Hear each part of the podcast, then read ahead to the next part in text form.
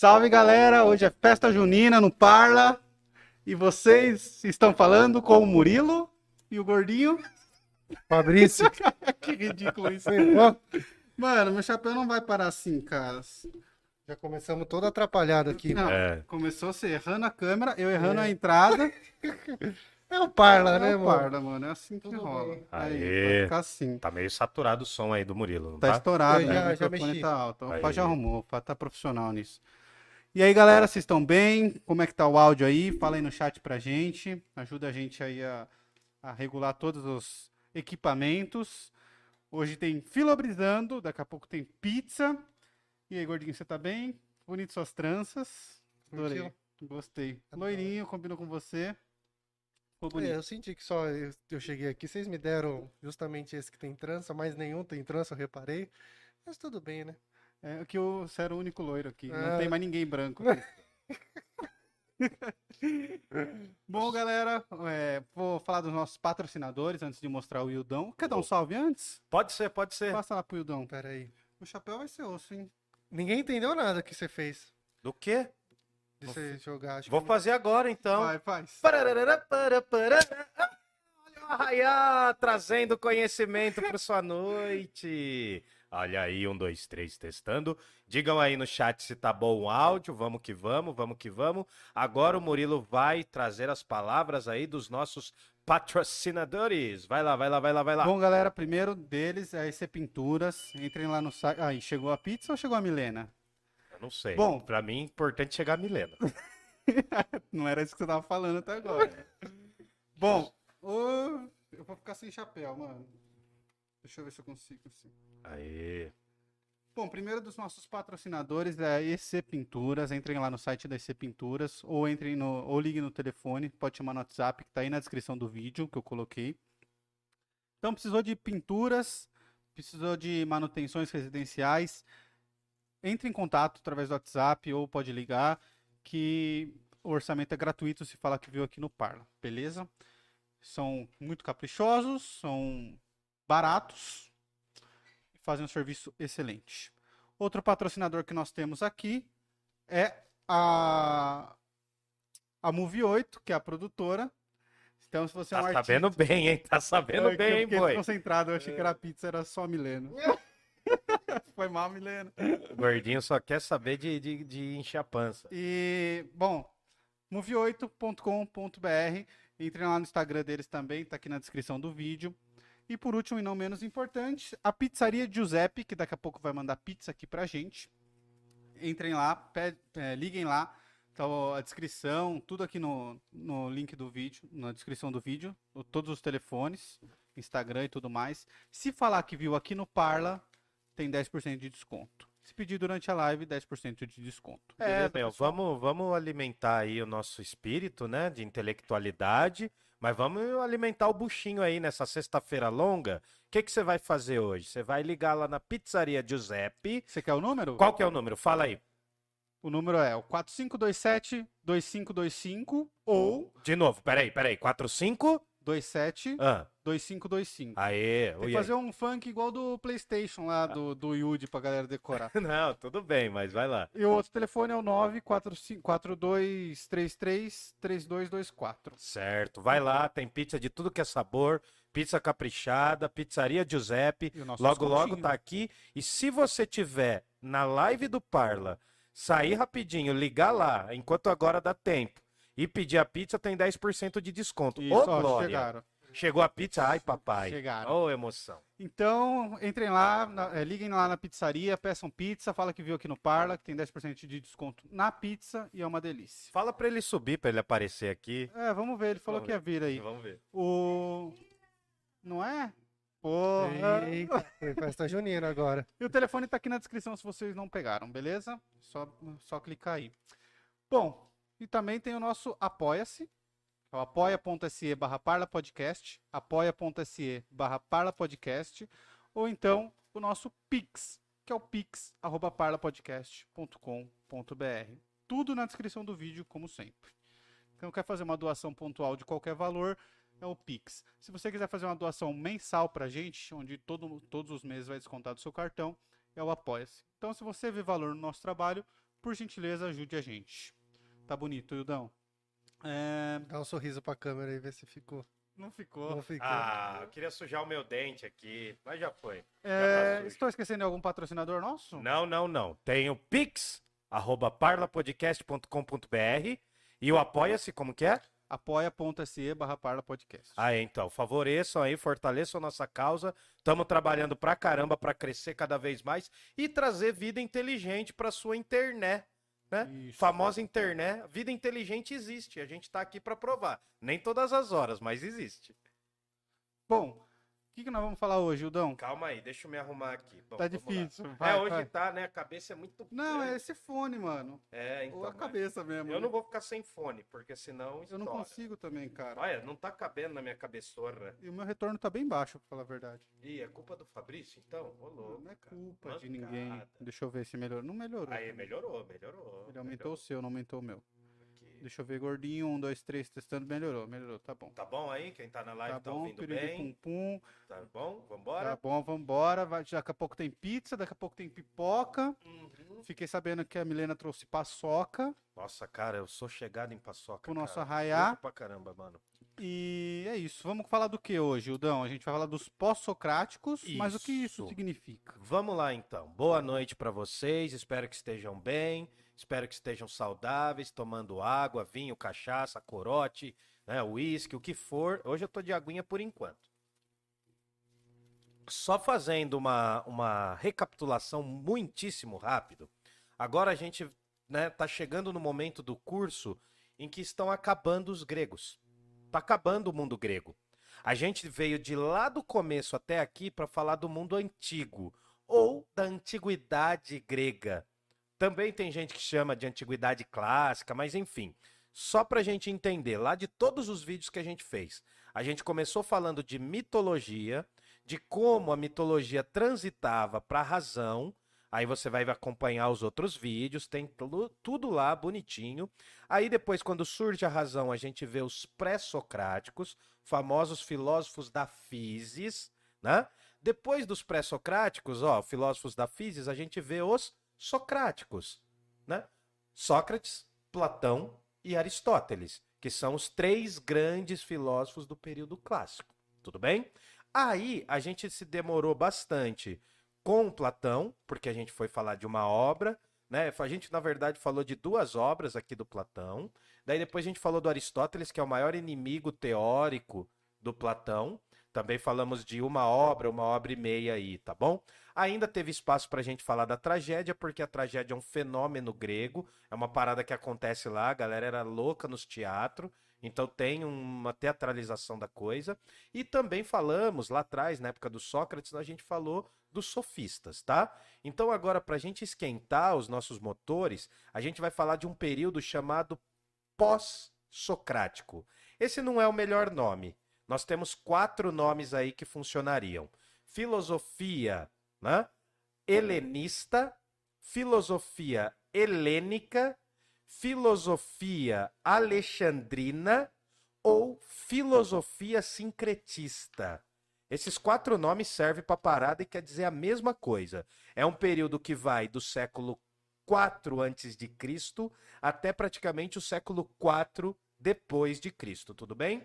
Tudo então bem. a gente vai dar esse rolê aqui. Deixa eu molhar um pouco mais a garganta. E enquanto você molha a sua garganta, eu quero lembrar o pessoal que é muito importante se inscrever aqui no canal, cara. Se inscreve, curte, Muito espalha. legal se vocês pudessem principalmente se inscrever, que é o mais importante de todos. Não, mas o Pix também é. Faz um Pix Não, aí. o uns- Pix também é, mas um se Pix de é 15 mais mil importante. reais? O que, que é um Pix de 15 mil reais hoje em dia, gente? Se inscrever é mais importante que qualquer Pix, cara. Tá. A gente precisa de inscritos, a gente quer crescer o canal e a gente não faz pelo dinheiro, a gente faz pela fama. Quer ficar famoso, né? Quer ficar Famoso sem dinheiro é famosinho. a pior coisa. Famosinho sem dinheiro, né? Não, a gente faz pela Pelo amor à sabedoria. Pelo amor à sabedoria, E porque a gente não tem lugar pra sair de sexta ainda. pra espalhar o conhecimento. É, a gente quer espalhar o conhecimento nas baladas, mas como não dá, a gente tá espalhando aqui, tá bom? Galera, tá ouvindo bem aí? Me diz Sim. aí, diz aí, ouvindo. Fabricinho, como é que tá? Tá tudo bem aqui Tá já. bom, então. Manda um beijo aí. Galera, quem tiver no chat, começa a fazer pergunta, manda um salve. Pode mandar correio elegante, né? Já que a gente tá todo da festa junina. Se quiser mandar aí um recadinho amoroso para as pessoas que aqui estão, para as pessoas que estão perto de você, pode mandar aí que o Murilo e o Fabrício vão ler tudo, tá bom? Isso, hoje é dia de correr elegante. Isso, Pode pode, fazer. Caiu o seu chapéu aí, ó. Ah, Pra cara, quem você tira o chapéu, né? Não vai Enfim, parar. não vai pegar. Deixa, deixa aí do ladinho aí. Depois a gente vê. Bom, aí o que acontece, galera? Antes de entrar nos filósofos para valer, a gente tem que entender os conceitos da coisa. O mundo grego está mudando. Vocês viram lá no Aristóteles que o mundo grego já estava em transição. Tudo bem? A gente já estava perdendo o poder da polis. Acho que é isso que tá faltando, cara. A Elizabeth da tá aí? Ah, A Elizabeth sei, tá aí? ela já entrou. Ainda não. a horinha do pouquinho. Danone? Vamos chamar o Danone da Elizabeth? Ah, ela não tá aqui ainda? Ela adora quando você faz isso, Hum. sabia? Puxa um Danone pro pai aí, fi. Vou puxar, vou Puxa um puxar. Danoninho aí, Vai um tocando aí, então. Tá, beleza, vou tocando em frente. Bom, o que acontece?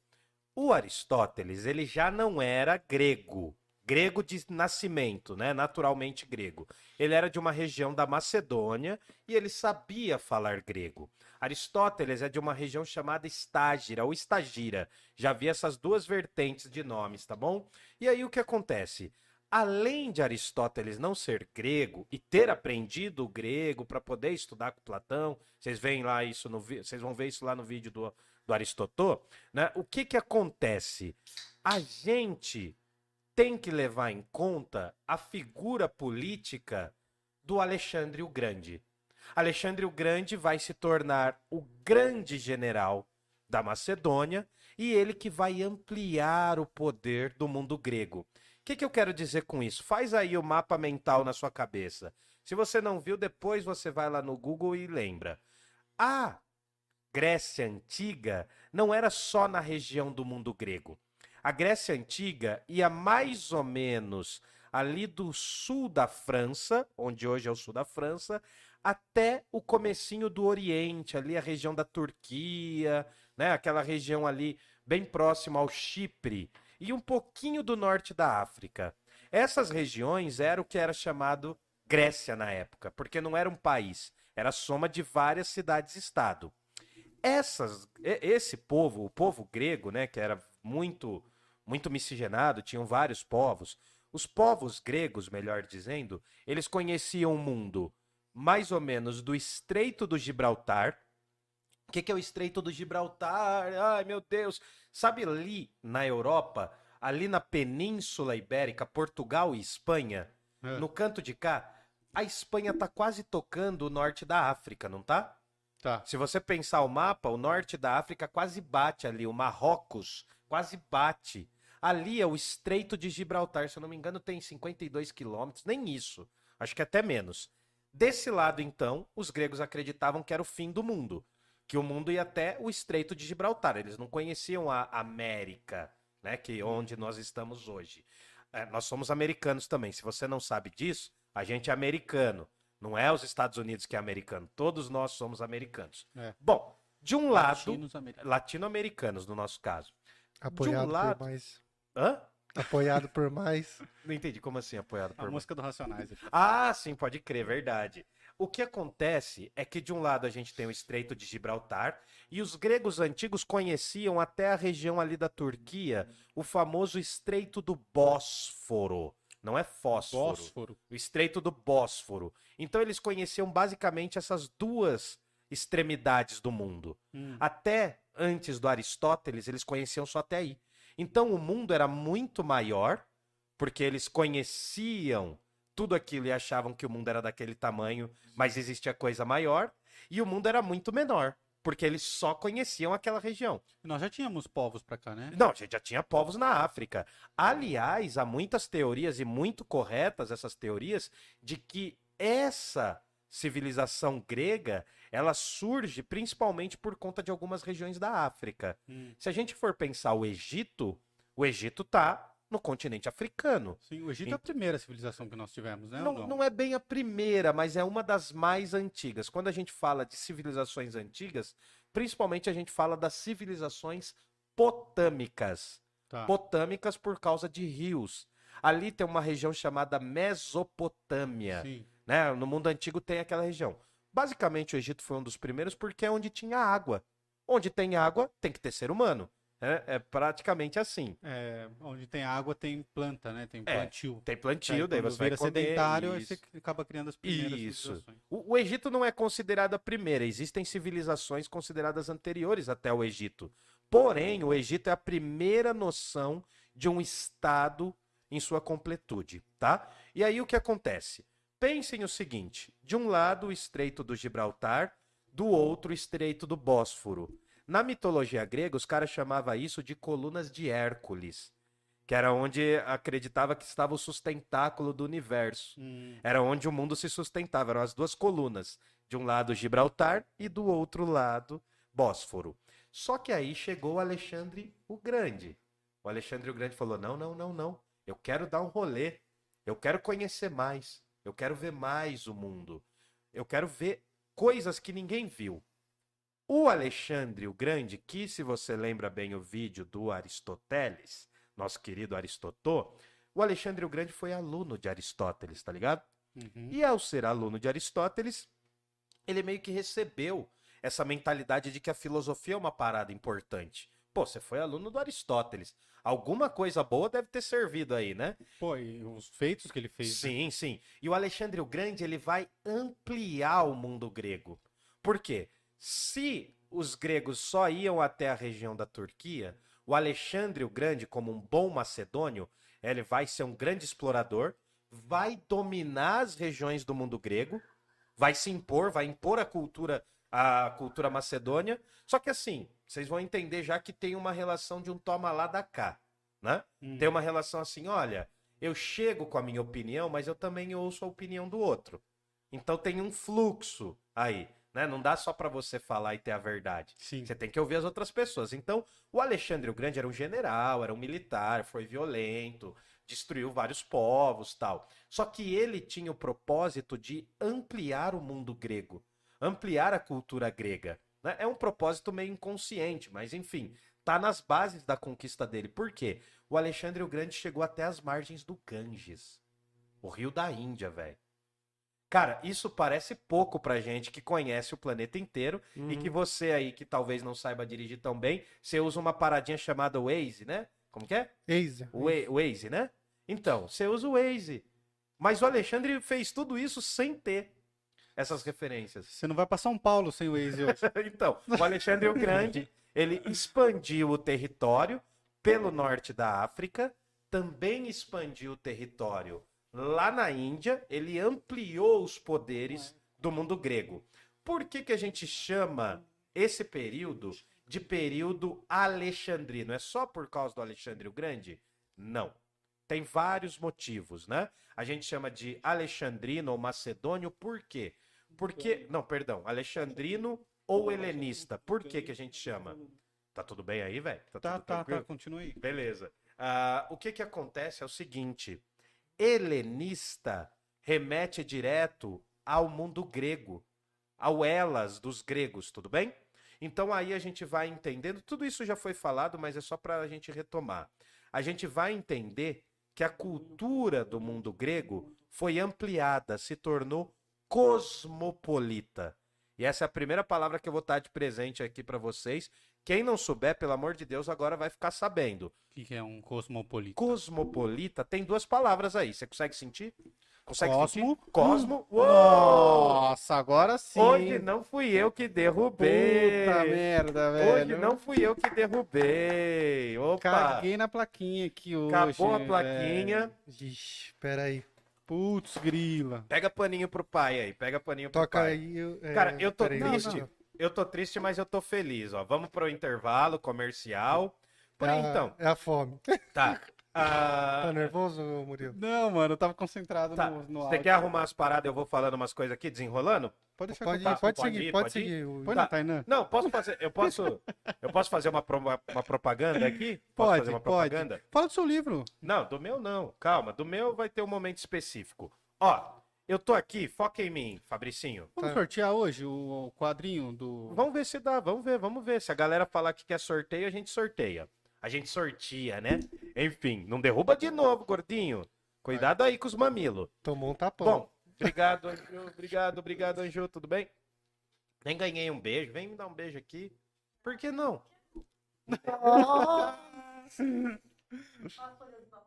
Já Nossa dia dos Senhora. namorados, acabou a magia. Meu Pode Deus. deixar que eu passo. Tainan. Vamos encerrar a live por aqui. É, tá acabando a não- live, né? Perdi o beijo.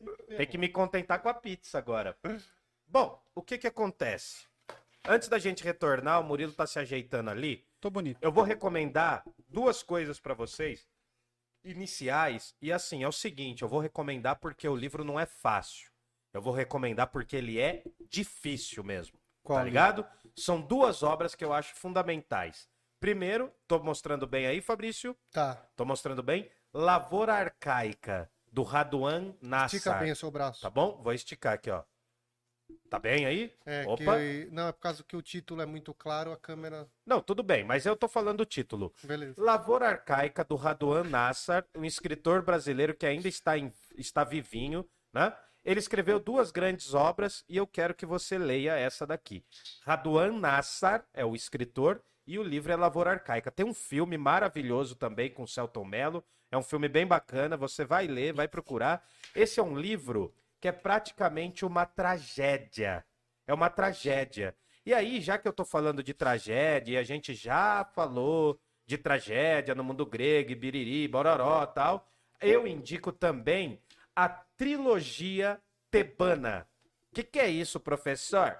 Trilogia tebana é a história de Édipo Rei, Édipo em Colono e Antígona. São três peças de teatro de um autor grego chamado Sófocles. Mas por que, que você está recomendando isso? Porque eu quero elevar o padrão sempre. Né? A gente tem aqui uma tragédia escrita no Brasil. Vocês vão adorar esse livro, é muito poético. É um livro perfeito, né? É uma história extremamente sombria. Acontece uma coisa aqui, acontece uma relação proibida de amor, né? E o Édipo Rei não precisa nem falar, né? Já tem vídeo no canal, então vai lá, corre lá depois desse vídeo, você vê o vídeo sobre o Édipo, tá bom? E leia o livro também. Essas são as duas primeiras recomendações da noite. A pizza tá chegando já já, é a Pizzaria Giuseppe, tá bom? Pizzaria Giuseppe. Todas as informações estão na descrição ali. Vai atrás da pizza, fi. Vai atrás da pizza. Hoje é dia de sair da dieta, tá bom? Isso, fala que viu no par que tem desconto. Pronto aí, Fabrício? Tá tudo pronto Tá. já, cara. Nossa, cara, se você já derrubou, é bem provável que eu derrube também. Então vou afastar de mim. Afasta de mim esse cálice. Eu quero saber da Elizabeth pra falar do Danone. Ela falou aqui, ó, que concorda com o sorteio, então É vai mesmo? sentar na live. A Elizabeth tá aí já? Aí, ó o Danone, Elizabeth. Ó o Danone aqui, ó. ó. Hum. Eu adoro esse suco, cara. Não sei do que é feito. Bom, podemos voltar? Podemos, podemos. Vambora? Vambora? Bom, Bom, é, fala. vai, vai. Não, só queria retomar o raciocínio de onde eu tava entendendo. Tá, eu preciso então- entender as coisas. Da onde você tava entendendo antes de derrubar o copo? O babadorzinho que a Tainá pôs no... Agora de castigo. Vai. Enfim, é, bom, os gregos não conheciam muito do mundo. E aí você começou a falar de Alexandre o Grande. Alexandre o Grande expandiu o império. Sim, Paramos o Império aí, não foi? Macedônio. Aí a gente vai chamar de Império Macedônio, não é mais mundo grego. Por que não é mais, não é mais grego? Boa Ele era macedônio, mas Alexandre o Grande era grego, né? Então, Alexandre o Grande era grego. Oh, perdão, perdão, falei maior besteira. Alexandre o Grande era macedônio, mas sabia grego, graças a Aristóteles. Há indícios de que ele sabia muito bem o grego. Tá. O que está acontecendo? A Macedônia é uma região que hoje existe. Existe, tá lá no. Pra galera. Subiu, subiu. Não, cai pra galera. Poxa, que pena. Aí, subiu. Voltamos. Cadê nós? Aí, reconexão. Nossa. Aí, organizando. Então, Subimos. minha Aí, pergunta, voltou. minha pergunta Peraí, era, peraí, vê onde o pessoal parou aí. vê- Não, tá, caiu muito pouco. tá bom, então beleza, beleza, a vambora. minha pergunta era do a- Alexandre o Grande, ele expande o, ele expande o império depois que os persas atacam os gregos, né? Que Ah, tem a sim, guerra sim. de 300 lá. Sim, Só sim, pra- a gente tá falando de um período depois. A gente tá falando do século, do final do século IV antes de Cristo. Então, pra Ah. galera que viu o filme do 300, dos 300 lá, acontece aquela guerra, É, eles então, repelem o ataque persa, ou não, o persa, Então- persa não chega a invadir, né? Não, não, aquele conflito, aquele conflito que inclusive se passa numa região chamada Termópolis, se eu não me engano, né? Aquele estreito existe mesmo, aquela região. Aham. Aquele conflito é anterior, ele é bem anterior. As guerras pérsicas, né? Ou, é, é, as guerras pérsicas, elas, elas são bem antigas. Por quê? Os gregos eram muito inimigos dos persas. Ô, Hildon, é, os persas eles ficavam ali na África ou não? Não, eles ficavam ali no Oriente. No Oriente? Onde hoje é o Irã e o Iraque. Mais ou Ah, menos naquela tá. região ali, né? É onde, onde a Bíblia diz que são os rios do paraíso ali. Sim, Entre Irã e Iraque. que dá né? uma treta até Aquela hoje. região, é, tem várias regiões ali, mas enfim, aquela região ali é a região onde, onde os persas habitavam, digamos assim. E os persas tinham um, um exército muito grande, tá ligado? Porque eles dominavam outros povos. E os persas, ah, os gregos, assim, a gente tem que entender o quê? Os gregos, eles manjavam muito dos maiores inimigos e dos maiores admiradores deles. Os gregos tinham, em relação aos persas, um verdadeiro ódio, Hum, um conflito mesmo.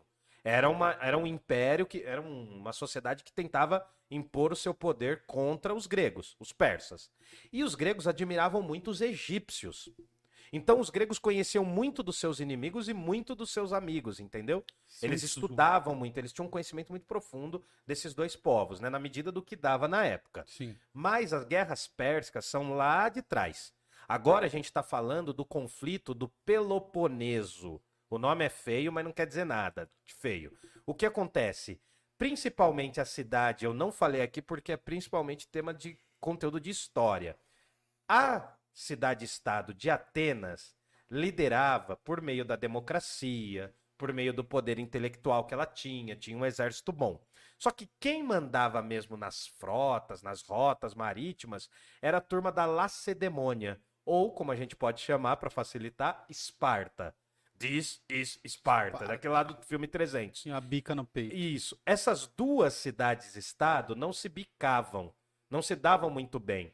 Elas viviam em conflito entre si, né? Não tinha como resolver esses conflitos, porque era uma visão política diferente da outra, era uma visão histórica muito diferente da outra, e vai chegar o momento em que essas duas regiões vão entrar em conflito. Hum. Elas vão liderar. Aí vai ter uma turma que vai ficar do lado de Esparta e vai ter uma turma que vai ficar do lado de Atena. Essas guerras enfraqueceram o poder.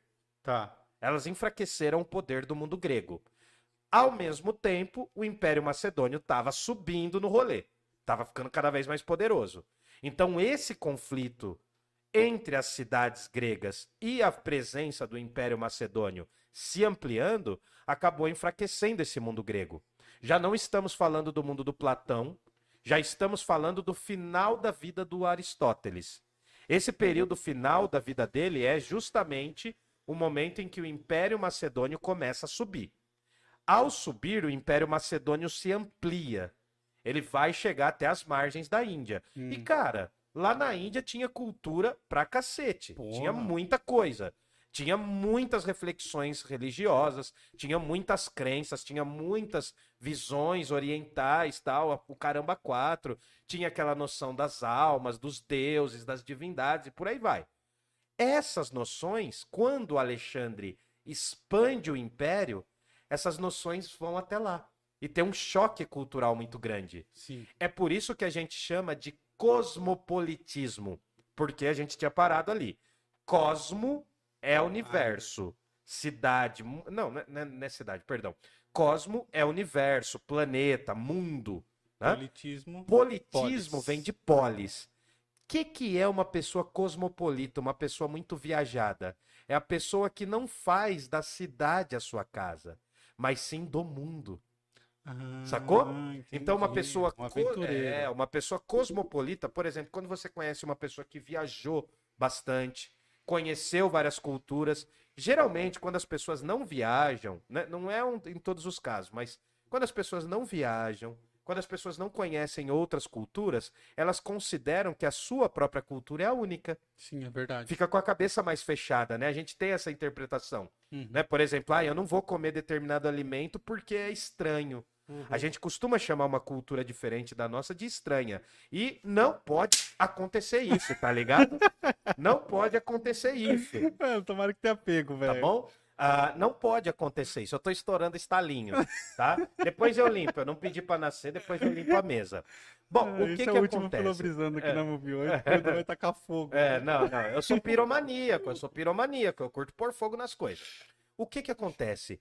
Cosmopolita ou cosmopolita é quem viveu várias culturas, quem viajou bastante. Eu vou abrir um, um parênteses, um parênteses aqui, né? Um parêntesezinho. Assim, uma das coisas que eu gostava muito na época da faculdade é que no final do ano eu fazia uns trabalhos aí, a galera me pagava, né? Eu fazia uns trabalhos avulso aí, colocava o nome das pessoas É, fazia uns trabalhos, eu ganhava uma grana. É verdade, mano. então tá bom. Eu fazia umas resenhas lá pra galera, tal, fazia uns textos de, de pedagogia, de história. Aí eu descolava uma grana e eu ia viajar, mano. Eu e um parça meu, a gente viajou pra vários lugares da América Latina, que é o lugar que a gente sempre amou, né? Ah, a gente pôde experienciar algumas viagens. A gente foi pro Uruguai, pro Chile, pra Argentina e pra Bolívia, tal. A gente atravessou o deserto do Atacama. Então assim, Legal. por que, que eu tô falando isso? Porque aquele momento da minha vida eu tava querendo fazer da América Latina a minha casa. Não a minha casa só, entendeu? Uhum. Eu não sou um cara bairrista. Aliás, foi o momento em que eu fiquei 10 anos fora de Jundiaí. E quando Ficou 10 anos via- viajando? Não, não, não fiquei 10 anos viajando. Eu queria, mas não. Eu fiquei 10 Hum. anos fora de Jundiaí. Eu, eu morei em Guarulhos, morei na Moca, morei na República, morei em vários lugares que não foram, na- nenhum desses lugares foram internacionais, mas pra mim, que nasci em Jundiaí, representou uma expansão do meu universo. Quando você viaja, ou quando você mora em vários lugares, você se torna um pouco cosmopolita. O meu pai, sem saber, é um cara cosmopolita pra caramba. Porque ele era caminhoneiro e Sim. viajava muito. Não, e tem mais. Ele era paraibano, ele nasceu na Paraíba, morou muitos anos lá, morou um tempinho curto em Pernambuco, depois ele veio pro Rio de Janeiro, morou em várias, vários bairros do Rio de Janeiro, e depois veio pra São Paulo, capital, e ainda São Paulo interior. Então, você entendeu? Uhum. Proporcionalmente, isso daí é um cara que viajou metade da Europa, velho. Ah, Daqui pra. De da- distância, né? não, daqui pra, daqui pra Paraíba, acho que é 2.800 quilômetros. mil-. É mais de 2.000 quilômetros. Então, imagina só. O cara fez, e além disso, ele foi caminhoneiro. Então, ele conheceu quase todo o interior de São Paulo interior de Minas. Hum, Ele fez do mundo, na medida que ele pôde, a sua, sua morada. casa. Então, por que, que eu tô falando isso? Porque na visão helenista, agora não é mais a cidade de Atenas. Aquela cidade-estado de Atenas, onde Sócrates nasceu, Platão nasceu. Ah, Não é ali que é o berço mais da filosofia. Com Alexandre o Grande, o mundo se torna filosófico. Ele expande a visão filosófica. Ele leva os conhecimentos do Aristóteles, ele leva os conhecimentos do Platão para mais lugares. Hum. E isso acaba fazendo com que a filosofia fique maior. Um grande exemplo é Alexandria. Que era a maior biblioteca do Foi a mundo. maior biblioteca do mundo antigo. Até incendiarem. Isso, até botarem fogo nela, né? Mas aí o que acontece? A Biblioteca de Alexandria representa isso. Um dos grandes centros da cultura mundial. Para aquela época era aquilo que eles tinham, mas era um grande centro de cultura. Tá ligado? Ligado. Então, a gente tem, primeiro, o cosmopolitismo. E segundo, a gente tem o sincretismo. Né? Sincretismo é o quê? Né? Se qualquer pessoa que for me perguntar, como que eu responderia? Como você responderia? O Brasil é sincretista. Por quê? Porque Porque a gente tem várias culturas numa só. A gente tem Ah, várias é religiosidades. A gente recebeu o Aldino, depois vocês vão ver o episódio, quem não viu, o episódio do Aldino, que é muito legal porque ele falou das culturas do, do Umbanda e da, do Candomblé. Então a gente percebe o quê? Sincretismo é quando várias culturas se chocam. No caso do Alexandre o Grande, muitas delas se chocaram por causa de guerras, estratégias militares, mas muito de uma cultura acaba entrando na outra. Por que, que eu tô falando tudo isso antes de chegar nos filósofos? Porque essa relação entre várias culturas fez com que nascesse essas escolas filosóficas que a gente vai ver. Então, tudo que a gente está falando aqui tem uma relação direta com o fato de que a guerra não é boa em nenhum sentido, mas a guerra ela traz coisas diferentes para povos diferentes. Sim. Faz povos diferentes entrarem em contato. Uhum. né? Então, isso, esse ideal, me perdoem, esse ideal do Alexandre o Grande acabou mudando o cenário. E mais um detalhe: o Império Macedônio foi expandido por Alexandre o Grande no século IV a.C. No século I a.C., outro império vai surgir, que é o Império Romano, que vai ser maior do que o Império do Alexandre o Grande. Então, todo esse período que vai do século IV a.C. até o século IV depois de Cristo, né, um pouco mais de 800 anos, se a gente for calcular, esse período é um período de grande expansão dos impérios. É meio Games of Thrones, né? Falar de impérios e tal. É, O então. Império Romano. Mas pensa, nós temos o Império Macedônio, que meio que cultivou o rolê, que ampliou o poder do mundo grego. E a gente tem que lembrar que o Império Romano não surgiu pronto. O mundo itálico, a região onde hoje é a Itália, era colônia da Grécia. Hum. Era um lugar mais fraco que a Grécia.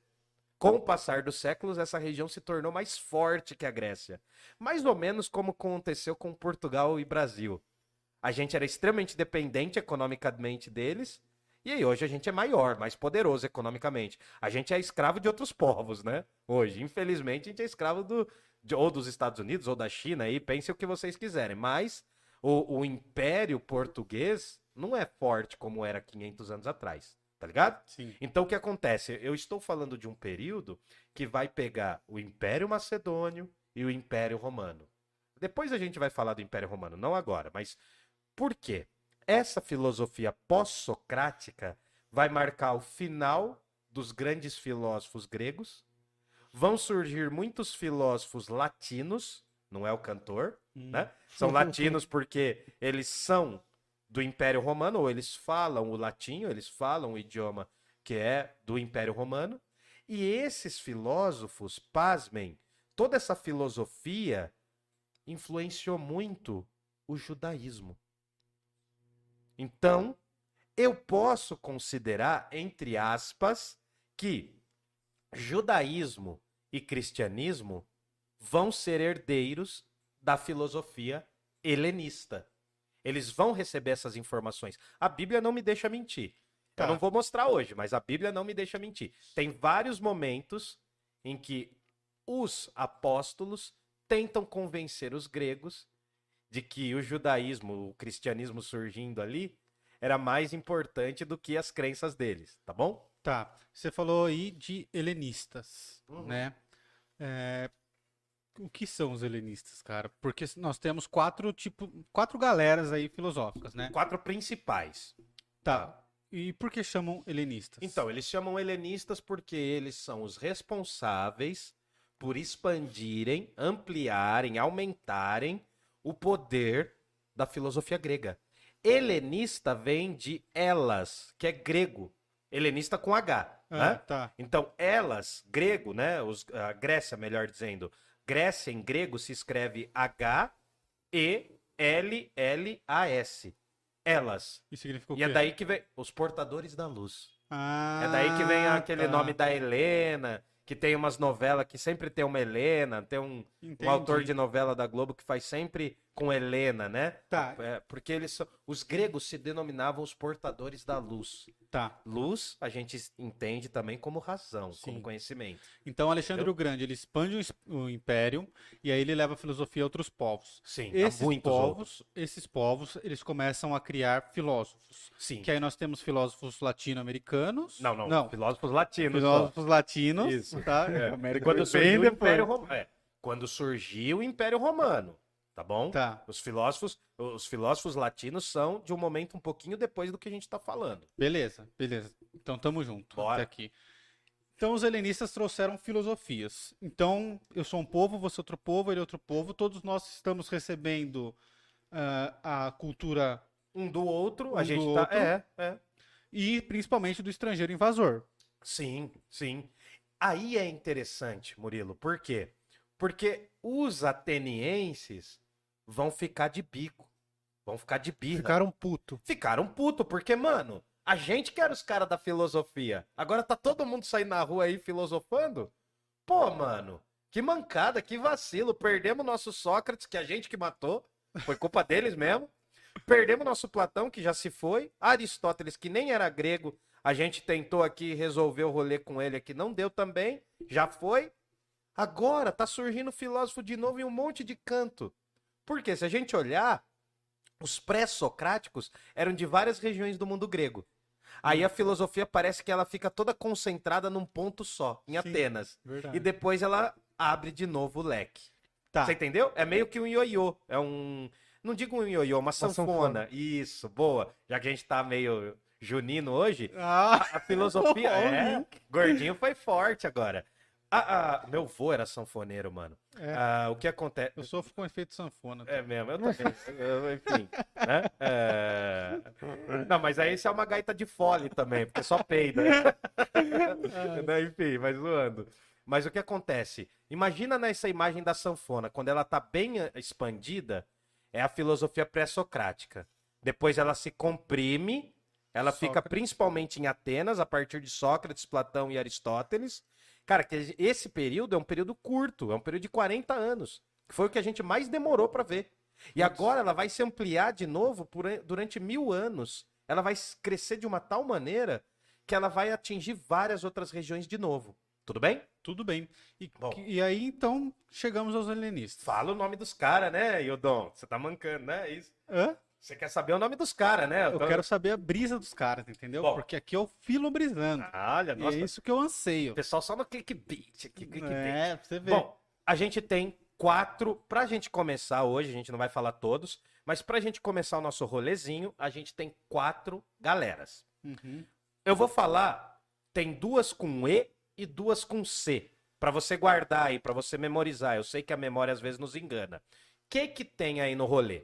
Nós temos os epicuristas, nós temos os estoicos, os dois com a letra E. Tá. Epicuristas e E estoicos, tá bom? Depois a gente vai ter dois com a letra C, os cínicos e os céticos. Lembrando que os cínicos não é aquela sua amiga. Não, ba- barra- barraqueira, né? Cínico também não é o síndico, né? Então, enfim, cínico não tem nada a ver com isso. Isso. E tem um outro detalhe: os céticos também podem ser chamados de pirronistas. Pirronista? Pirronistas, mas quando a gente for falar deles, eu falo por quê. Beleza. Tá e bom? hoje a gente vai focar em quem? Hoje a gente vai focar um pouquinho, vai dar uma beliscada, vai dar uma saboreada, um, né? uma lambida, Uma degustação uma gratuita. degustação, né? É, façam pix, né? Gratuito. É, E se inscrevam no e canal. se inscreva no canal. Hoje a gente vai fazer uma degustação em epicuristas e estoicos, Legal. tá bom? Podemos entrar agora E. valer? Vambora? Podemos, cara. Bora, vambora? ansioso. Bora lá Só então. quero pedir pra galera se inscrever de verdade aí no canal. Quem tá assistindo, se inscreve aí, não custa nada, por favor. Alguém quer Ajuda falar muito. alguma coisa? Alguém falou aí no chat? Como é que tá o chat aí? Hoje tá mais de boa, galera. Pô, gente, Tá recatado do lar? É, vocês estão recatados só porque é festa junina, tá todo mundo casado em casa. Cadê a pizza, pai? Enfim. Pode seguir. Tá com fome, né, gordinho? Ah, bateu agora, bateu a fome. Quando eu entro com o Danone, já bate a fome, mano. Entendi. Eu não sei se você tem isso. Não, mas o, o José já falou que tá vindo já. Ah, o Giuseppe, não é o José, é o Giuseppe! Mano, guarda uma pra assustar ele na hora que ele chegar. Ai, meu Deus, a Tainá vai me processar. Assustar o patrocinador, Nossa é, é o caminho do sucesso. A nossa função é assustar patrocinador. Bom, Bom, vamos lá então. Deixa eu, eu terminar aqui. então quem Ah, são? Quem são? Qual que você quer começar? Bom, o que acontece é que tem um tema que pega todos esses quatro. Qual? Tem um tema fundamental. Agora eu faço uma pergunta mais pra valer aí. Pro chat aí e pra vocês. Mano, Quem aqui tem medo da morte? acho Bota que, o dedinho pro alto aí. Olha a cobra! Acho que Enfim. todos. Não, eu não tenho medo da morte, mano. Não tem medo da morte? Não, Se você for morrer hoje, então, você não tem medo? não. Você vai encarar de peito aberto mesmo. Sim. E se for uma morte muito dolorosa? Do que você bem? tem medo?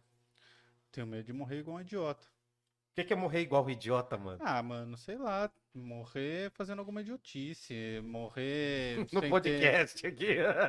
Voltamos. Tá. Voltamos. A, a morte já é um pouco isso, né? O grande tema dos pós-socráticos é justamente esse. A morte. A morte, em que sentido?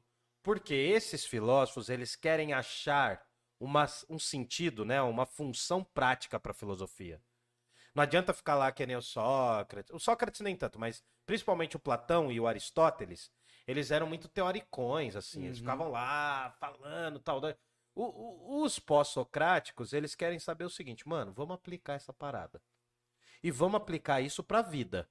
O Aristóteles já deu a letra, que a vida é, principalmente do ser humano, a busca pela felicidade. E não é a felicidade aí qualquer, vai, você foi lá, fez uma compra no mercado, né? Você fez lá, foi para uma festa, né? Você teve uma relação sexual, não é essa a felicidade. É outro rolê. A felicidade para os gregos, principalmente para Aristóteles e depois para os pós-socráticos, a felicidade é viver segundo a razão. Segundo a razão. Não é ceder a todos os desejos e prazeres do corpinho. É fazer umas coisas meio certa, tá ligado? Ter moderação. Não é chegar e encher a cara todo dia, não é isso. A felicidade é isso. Então, o que que acontece? Muito. é- que a galera chama de pós-socráticos. Eu chamaria eles mais de pós-aristotélicos. É, foi o que eu pensei quando você Por falou. quê? Porque eles bebem muito na fonte do Aristóteles e depois alguns resgatam um pouco o próprio Sócrates. O Platão é meio deixado de lado nesse momento.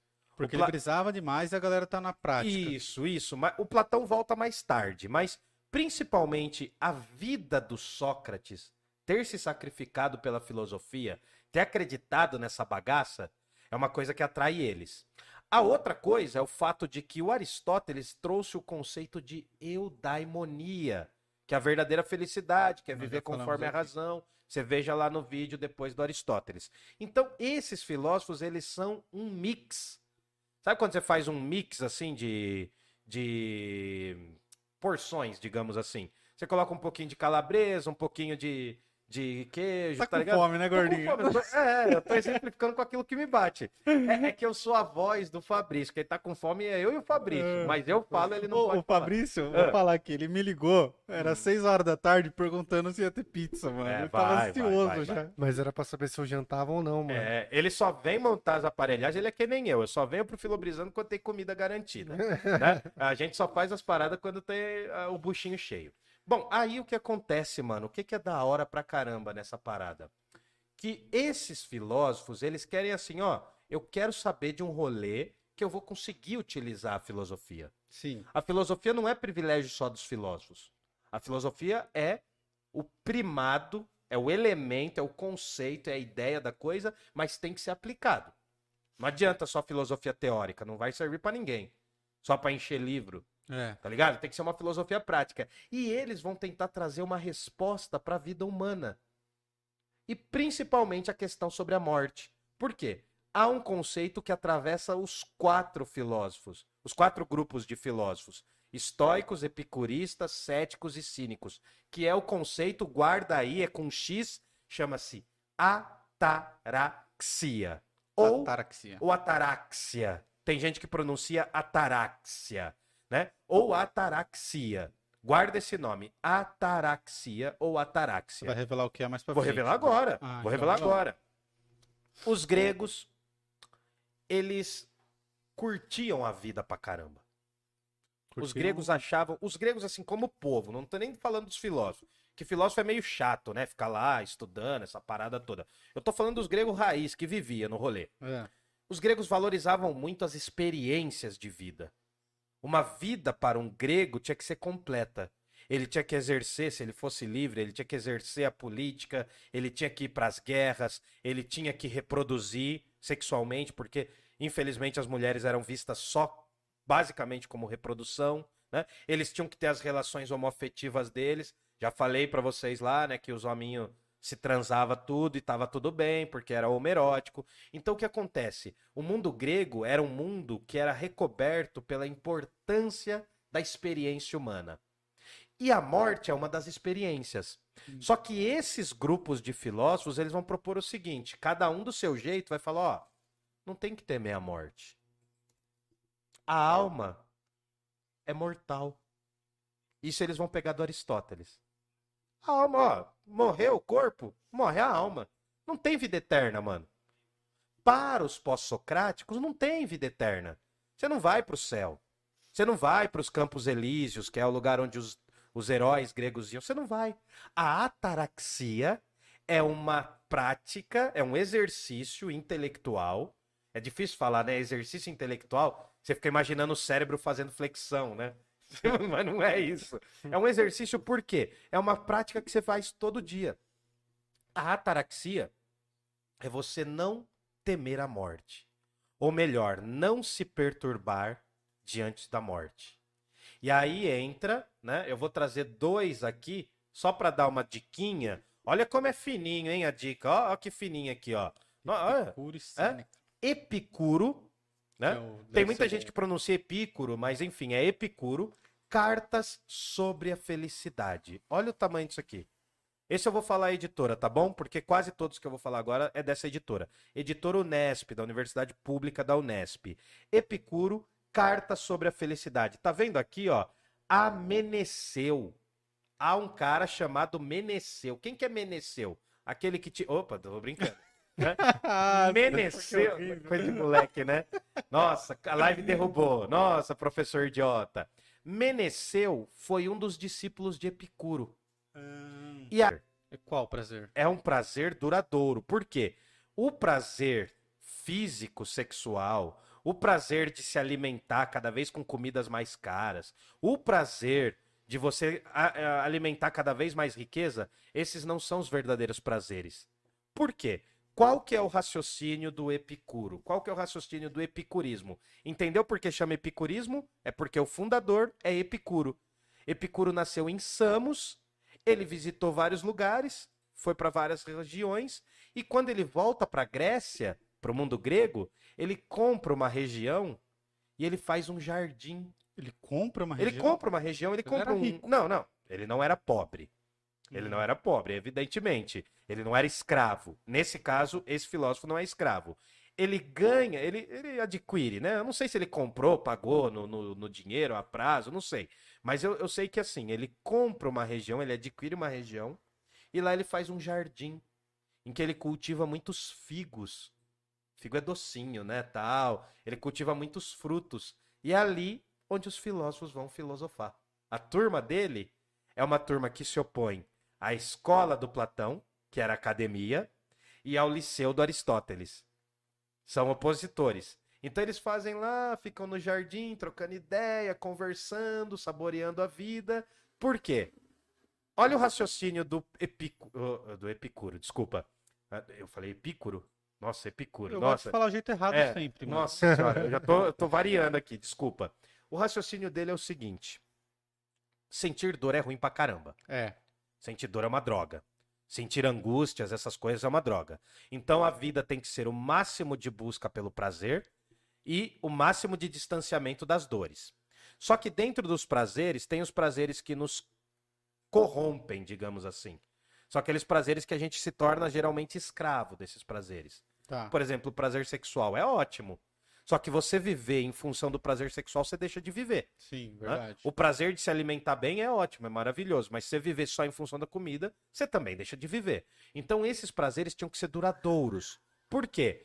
Já que o ser humano é mortal e que para o Epicuro, quando você morre, não existe mais porcaria nenhuma, você tem que absorver o máximo de bons prazeres e prazeres duradouros ao longo da vida. Hum, Ao mesmo tempo em que você não pode ter medo da morte, porque para o Epicuro a morte é o não ser. Olha que legal que o Epicuro fala, né? Ah, já existia o ateísmo no mundo grego. Eles chamavam de livre pensadores, sim, né? sim. Ma- Mas, mais do que isso, tinha- o, o Sócrates tinha sido acusado de ser ateu. Hum. Já existia o rolê do ateísmo. E aí, o que que acontece? Dentro dessas ideias, quem não fosse, quem, quem fosse ateu, geralmente era perseguido no rolê. Hoje, graças a Deus, mudou, né? É, mudou. Graças a Deus mudou, né? Os ateus não são mais perseguidos, graças a Deus, né? É, os caras gostam de ateu. Não, é perseguido pra caramba também, É, enfim. lógico, e também tem uns ateuzinhos bem babaca aí também rolando por aí. Mas enfim, esse Não é uma só os outra ateus, história. as religiões afro também. Tudo que não é católico ou evangélico é É perseguido. perseguido, né? Sim, tem essa coisa, né? É, mas também é meio difícil, né? Você deixa, você, você se torna ateu e daí passa a acreditar em, em horóscopo. Também é difícil, né? Enfim, mas a gente vai discutir o ateísmo mais pra frente, é legal. O horóscopo não existe? Calma, a gente vai chegar lá, a gente vai chamar a Márcia Sensitiva. Alô, alô, Márcia Sensitiva, se você tá ouvindo Cola. isso aqui, cola aqui, minha filha. Vem falar, eu sou taurino. Bom, aí o que que Por isso que acontece? você tá falando de comida toda hora. É verdade. Tá vendo? Ó, É, aliás, aí, ó, pizzaria Giuseppe. Não, mas ó, vamos dar uma seriedade pra bagaça. O que que tá ocorrendo? Só pra gente entender. O epicurismo, ele vai considerar que os deuses existem. Beleza, mano. Os deuses existem. Mas pra falar real, os deuses não se preocupariam com os seres humanos. Eles têm uma vida perfeita, eles estão no rolê deles, deixa eles lá. Vamos falar do que é humano. E o que é humano é tudo marcado pela physis, pela física. E sendo tudo da física, toda a nossa existência é material. Tá. Tudo que existe é material, inclusive a alma, que para os epicuristas, é, a alma era uma coisa material. Para os epicuristas, a alma, na verdade, se chamava pneuma. Pneuma. Pneuma. Não lembra uma palavra? Pneuma. Lembra. Pfizer. Pfizer. Pfizer. né? Ah, eu ficava louca pensando em falar Pfizer. Aliás, quero ser vacinado, velho. Aqui, ó, quero deixar aqui, ó, minha indignação. Eu tô desempregado, sou professor desempregado e eu não consigo me vacinar, velho. Eu quero me vacinar, pô. Pô, cadê as vacinas dessa bagaça? Tem um monte de trouxa andando de moto por aí. Eu quero me vacinar, irmão. Enfim, né? Pfizer. Bom, mas, Não, mas pneuma. fala- Pneuma. Pneuma lembra Pneu. pneu, mas lembra também pneumonia Pneumonia. que vem de sopro. Essa palavra pneuma significa sopro.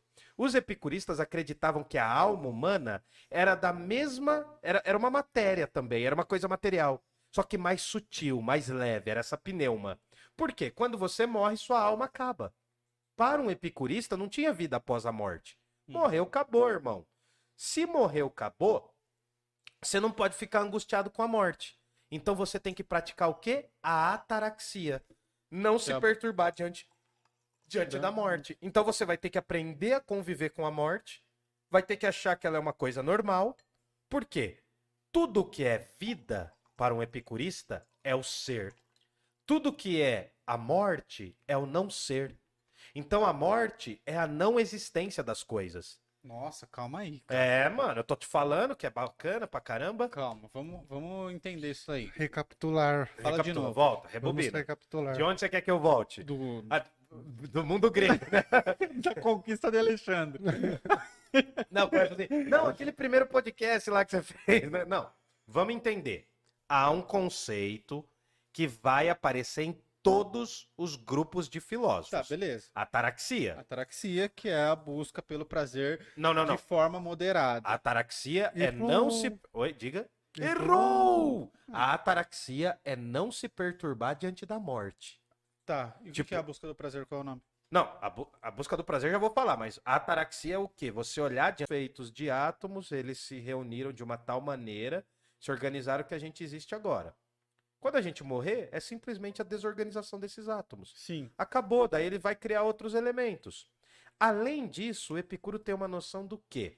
Que é moralmente, eticamente importante você buscar os prazeres duradouros, porque esses prazeres vão cultivar a sua vida. Uhum. É muito naquela pegada da eudaimonia do Aristóteles, só que muda um pouquinho. Por quê? Agora, ser filósofo para essa turma não é você ser filósofo que vive na cidade. Sabe aquela coisa que tinha com Sócrates? Ah, vamos entender a cidade para entender o indivíduo, vamos entender o indivíduo para entender a cidade. O- os epicuristas, eles, eles valorizam muito mais uma ética individual. É como se a alma humana, é como se a individualidade, a sua visão individual de mundo, estivesse nascendo agora. Por quê? Ele valoriza muito mais a filosofia como uma prática só sua. Uhum. Então, se você seguir as regras do epicurismo, você vai ser meio que feliz. É meio que uma receita de bolo. Você não se perturbando com medo da morte, você lida com ela. Tanto que tem um epicurista, um epicurista tardio, eu posso estar falando uma besteira, deixa, deixa eu só ver um bagulho aqui que eu posso estar falando uma bobagem. Tá, mas a minha dúvida é no ser, não ser. Ah. Que, ele, que você falou aí, eu não entendi, cara. Ah, sua dúvida é muito mais simples então. Isso. Quando você vive, para Epicuro, você é um ser. Tá, A vida é você ter o seu ser. tá. Quando você morre, você deixa de existir. Porque não existe mais nada. Não existe nem corpo nem alma. Entendi. Se então você- você... é enquanto é e não é depois Enquanto que não deixa é. de ser. Isso. Depois que você deixa de ser, você não é mais. Acabou. Não existe vida É eterna. aquilo que eu falei sobre, da morte, de quando ela chegar eu não vou estar, Sim. e enquanto eu tiver ela não chega. Então. Só que o medo é quando tá ali nos 45 minutos, Quando né? do você segundo sabe tempo. que ela tá ali, Putz, né? quando ela tá perto. Aliás, o Epicuro, ele sofreu muito no final da vida. Ele morre, acho que com 73 anos, 72. Ele vai ter uma longa doença. E mesmo assim, ele manda uma outra carta para um discípulo dele e fala assim: Ó, eu tô sofrendo isso aqui, eu tô padecendo, mas eu não vou perturbar meu espírito. A minha alma não vai ficar apavorada diante da morte. Porque eu sei que a morte é não ser. Eu já vivi o que eu tinha que viver. Pô, mano. Pesado. É uma brisa violenta, né, cara? Eu, eu tô falando o seguinte, cara. Por exemplo, tem vários epicuristas, tem vários caras que flertam com o epicurismo. Aliás, eu ia mostrar o Sêneca, mas tá errado. É um outro cara que é um pouco epicurista, chamado Cícero, que é o cara lá do Cícero. Império Romano. Ele vai, é, ele fica. Um amigo dele, general, perde um filho na guerra. Opa! Aô! Agora é. Vem, papai. O que acontece? Ele perde, o, o amigo do Cícero, ele perde um filho na batalha, o único filho. Aí o cara fica choroso pra caramba, o Cícero manda uma carta e fala, ó, qual é, irmão? Seu filho já não existe mais. O que você tinha que aproveitar dele já era, já, Já foi. foi. É difícil, né, mano? É difícil, Você- mas fica um aviso importante aí, Fica né, um cara? aviso pra gente entender que filosofar é aprender a morrer pra esses caras. Eles radicalizam aquilo que o Sócrates falou pouco antes de morrer. Quando Sócrates estava prestes a morrer, ele falou assim: Não, mano, vocês me consideraram culpado? Manda vir o veneno. Traz o veneninho aqui que eu tomo. Não, não tem erro, não. É meio ser. Tem um verbo pra isso, né? Que aparece inclusive no hino nacional. Uma coisa impávida. Uma coisa que não sofre e não padece com, com esse medo. Por quê? Tudo que é externo, tudo que nos afeta de fora pra dentro, pros epicuristas, não pode ser um problema. Porque você tem que buscar os prazeres. Lembrem-se, o Epicuro não tá falando que você não tem que ter, né, os prazeres da carne, os prazeres do sexo. Você tem que ter todos os prazeres, com moderação. Mas, por exemplo, o prazer de filosofar é um prazer duradouro. Hum, O prazer de ter uma boa amizade, trocar uma boa ideia, é um prazer duradouro. O prazer do gozo sexual não é duradouro. Mas conviver com a pessoa amada é um Não. prazer duradouro. Entendi. Você sacou então? Saquei, eu tava pensando em outra coisa. Eu tava pensando que assim, ele fala, é, você tem que procurar os prazeres, Uhum. por exemplo, comer. Você tem que procurar comer bem. Uhum. Só que Sem você não, exagero, pode, com você não pode comer muito, porque comer muito vai te privar de outros prazeres. Por exemplo, sei lá, correr, Uhum. fazer algum, algum Um esporte. exercício, enfim. isso. Tem, tem uma coisa legal, galera, que é a seguinte: o epicurismo. Agora vai vir uns ismos aí que vai dificultar os nomes, hein? O epicurismo foi chamado de filosofia hedonista. Ou o epicurismo se assemelha muito ao hedonismo. Então eu tenho que explicar o que, que é hedonismo. Hedonismo vem da palavra grega edos, que significa prazeres, né? Existiam grupos de filósofos que falavam, você tem que buscar o prazer mesmo. O prazer mesmo, sexual, o prazer da alimentação, só o prazer. Esse grupo era chamado de hedonista. Já o Epicuro tá falando, ó, pode buscar o prazer, mas não é qualquer prazer. E não é uma quantidade excessiva de prazeres. Tá bom? Então, hedonismo. Muitos relacionaram a filosofia do Epicuro a essa busca desenfreada do prazer. Por exemplo, as sociedades de hoje, né? A nossa sociedade, ela busca a realização todo tempo. Uhum. Pensa uma rede social, mano. Mano, a rede social é muito isso. O, o like, ele te dá uma sensação de prazer. Prazer momentâneo. Que mais? Que mais? A gente vê ali, tem um monte de vídeo. A gente não sabe pra onde vão essa quantidade excessiva de vídeo. Sim. Se expor. É, é meio louco falar isso, né? Porque a gente tá se expondo na rede social, mas a gente sabe os perigos que são as redes sociais, Sim. né? O que, que a galera do chat acha disso daí? Se alguém quiser perguntar, pergunte. Tem delay. Pergunte, É, tá tem bom? um pouquinho de delay. Não, tudo bem, tá tranquilo. Mas, Mas então, assim, por exemplo, se você for pegar, vou dar um exemplo, só pra ficar mais claro.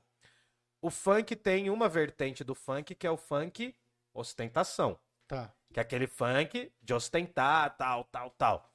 Isso seria parte da filosofia hedonista. Não seria praticamente parte da filosofia epicurista. Porque o epicuro é um cara da moderação, é um cara assim, ó, vou comer aqui, né, um docinho de leite, mas vou comer só umas cinco colheradas.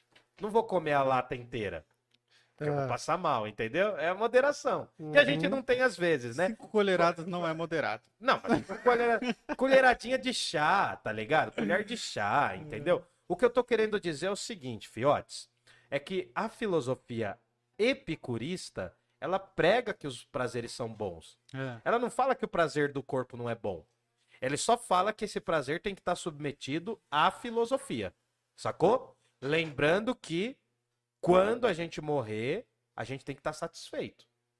Você não pode morrer com medinho. Ai, a morte tá chegando. Pô, cara, eu, eu não conseguiria ser epicurista. É, Porque, mano, eu tenho medo da morte, cara. Meu pai tem uma frase muito foda que ele, ele tinha pavor da morte, tá ligado? Hum. Daí ele falou assim. Opa, O opa. que, que foi? Pizzinha. Opa, obrigado, graças. Obrigado. Aqui, vamos fazer a propaganda. Não, vai ser na Não, mão. Eu vou comer na mão também. mãozona, A gente é É porquinho. a pizzaria Pode Giuseppe. Aqui, Aí, ó. galera, quem ligar lá e pedir pizza agora também tem desconto 10%. Fala que viu aqui no Parla. Hum, O telefone é o 4527-2525 ou 94233-3224. Fala de novo, Murilo. É o 4527-2525 ou 94233-3224. Eu só quero saber, a câmera tá em mim ou em vocês? Tá em nós aqui. Tá em todo mundo? Tá na E- geral? Não, porque o Fabrício já matou a pizza já, velho. Na descrição do vídeo tem o. Tem os números aí, se vocês não anotaram. Filma em mim aqui, ó, garota propaganda, ó, pizzaria Olha lá. Giuseppe aqui, ó. Aqui, ó. Bonito. Ah, ah, ah, ah, ah. Hum, Eu só vou pedir pra não mastigar no microfone, que deve irritar muito a galera que tá ouvindo o o ASMR aí, deve ser um saco. Irrita não, irrita não. A galera entende que a gente tá aqui pelo trabalho. É, pelo trabalho. Bom, o que que acontece, turma? Pizzaria Giuseppe, se você tiver na live, corre lá, faz a seu- o seu pedido de pizza, você ganha 10% se você falar Parla Podcast, que você estava assistindo a gente, tá bom? Valeu, é nóis. Bom, o epicurismo, então, é uma busca pelos prazeres, tá ligado? É uma busca pelos prazeres duradouros. A gente vai ver que essa filosofia epicurista ela vai fazer um certo sucesso ao longo desse mundo grego e vai chegar no Império Romano. O Império Romano, ele vai meio que subverter essa ideia do epicurismo. Subverter, o que é que eu quero dizer? Ele vai mudar, ele não vai falar que é a busca dos prazeres moderados. É a busca de qualquer prazer. Que É aí que surge o hedonismo, que é a busca desenfreada, né? Vocês sabem, não sei se vocês aprenderam na escolinha, que o Império Romano, os caras era chegar numa sacanagem, numa suruba, numa orgia, né? Numa briga de adaga, numa uns bagulho meio louco. Hoje O Impé- mudou isso, né? O Império Romano, não, mas não, não. Hoje tem também, tem Não também, sei, né? Mas, irônico. Não, mas a- o que acontece? O Império Romano, assim, eles não eram tão safados quanto a gente imagina também, né? Mas se você quiser saber a diferença entre a Grécia e o Império Romano, é mais ou menos assim na arte. Você pode pesquisar. As pinturas gregas eram homens lindos, maravilhosos, fortões e com pintinho pequeno. As pinturas romanas eram homens feios, horrorosos, barbudões, estranhões, assim, e com uma jeba gigante, tá ligado? Porque mostrava. Os gregos, quando faziam as estátuas com os homens com pipi pequeno, era por quê? Porque o centro da masculinidade não era o pênis, era a racionalidade de um homem. Não quer dizer que as estátuas os caras tinham aqueles pinto mínimo, do micropênis, sei lá, aquela parada lá. Não, aquele lá é o mínimo? Não. Não, enfim, você entendeu, mas tem uma- um lance que, assim, ah, não era masculino o pênis grande. A estátua era uma representação da masculinidade porque era principalmente os indivíduos dotados de razão que eram representados. As divindades eram guiadas pela razão, de certa forma. Então é por isso que nas estátuas gregas você vai ver um monte de estátua grega, os homens têm um bilauzinho pequeno, tá ligado? Já no Império Romano isso muda. Esse contexto muda. Você pega os afrescos de Pompeia, se você já foi para Itália, tal, para essas regiões, você vai pegar os afrescos de Pompeia. Primeiro que tem um monte de afresco com posição sexual, velho. Tem um monte, é muito comum. Os, gre... os romanos inventaram o grafite, você sabia? Não. Grafite na, na, na parede? Foi- Ah, ah, não é nem o grafite do lápis, é o grafite Não, o grafite desenho na parede, desenho na parede. Porque grafito, em latim antigo, era marcar. Quando os romanos não gostavam de um imperador, eles desenhavam esse imperador na parede, fazendo alguma coisa obscena ou passando alguma vergonha. Tipo um picho. É um picho. O, o, o Júlio César, quando ele se torna imperador, ele começa a ser odiado por um tempo. Aí os caras vão pintar muito ele na parede, na- nas paredes da cidade de Roma, a cidade eterna. Vão pintar ele com roupas de mulher, que é pra mostrar a depreciação, que ele não tinha nada de masculino, tá ligado? Então, cara, o Império Romano é um negócio muito da hora. E eu já vou deixar outras duas dicas pra você que tá acompanhando a gente aqui, ó. Também da editora Unesp, nossa, patrocina nós, Unesp. Manda os livrinhos aqui, ó, que a gente divulga. Tem duas obras que eu acho que são bem bacanas e são pequenas. Quem se interessar, né? Do Pierre Grimal, um historiador francês. Olha eu dando time pros caras mastigar, hein? Um historiador francês que escreve sobre o Império Romano. Aqui você vai ter uma base, né? Você vai entender um pouquinho do Império Romano. É bem bacana aqui, cara. Eu rabisquei bastante esse livro. História de Roma.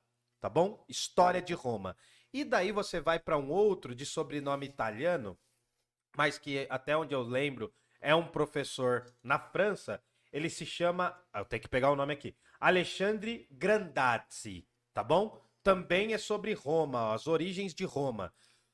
Tem várias histórias sobre o surgimento da cidade de Roma, né? Sim. Aquela mais famosa de todas. Rômulo e Rêmulo e Rômulo, dois irmãos como vocês, que, que fundaram foram- o Parla Podcast. fundaram o Parla Podcast, se alimentaram nas tetas de uma loba e um matou o outro. A cidade de Roma surge então com a morte de um dos irmãos. Lembra É muito uma história aí, né? Muito parecido com Caim e Abel, muito parecido com Supernatural, né? Com o, Dan, o Sam e o Jim, aquela série Supernatural, enfim. Beleza, valeu Tá pelo spoiler. Vamos, Ah, vamos falar um pouco aqui no chat? vamos, bebê. Fala aí pro Wildon comer. Puxa aí, Bom. fiote. É bom a galera ver se mas- dar uma mordida pra ficar com vontade de pedir a pizza. Hum, Faz a propaganda aí, ó. Bom, vamos lá. O João Faria, no começo da live. Like pelo Fabrício, amor da minha vida. Põe meu char pra treinar.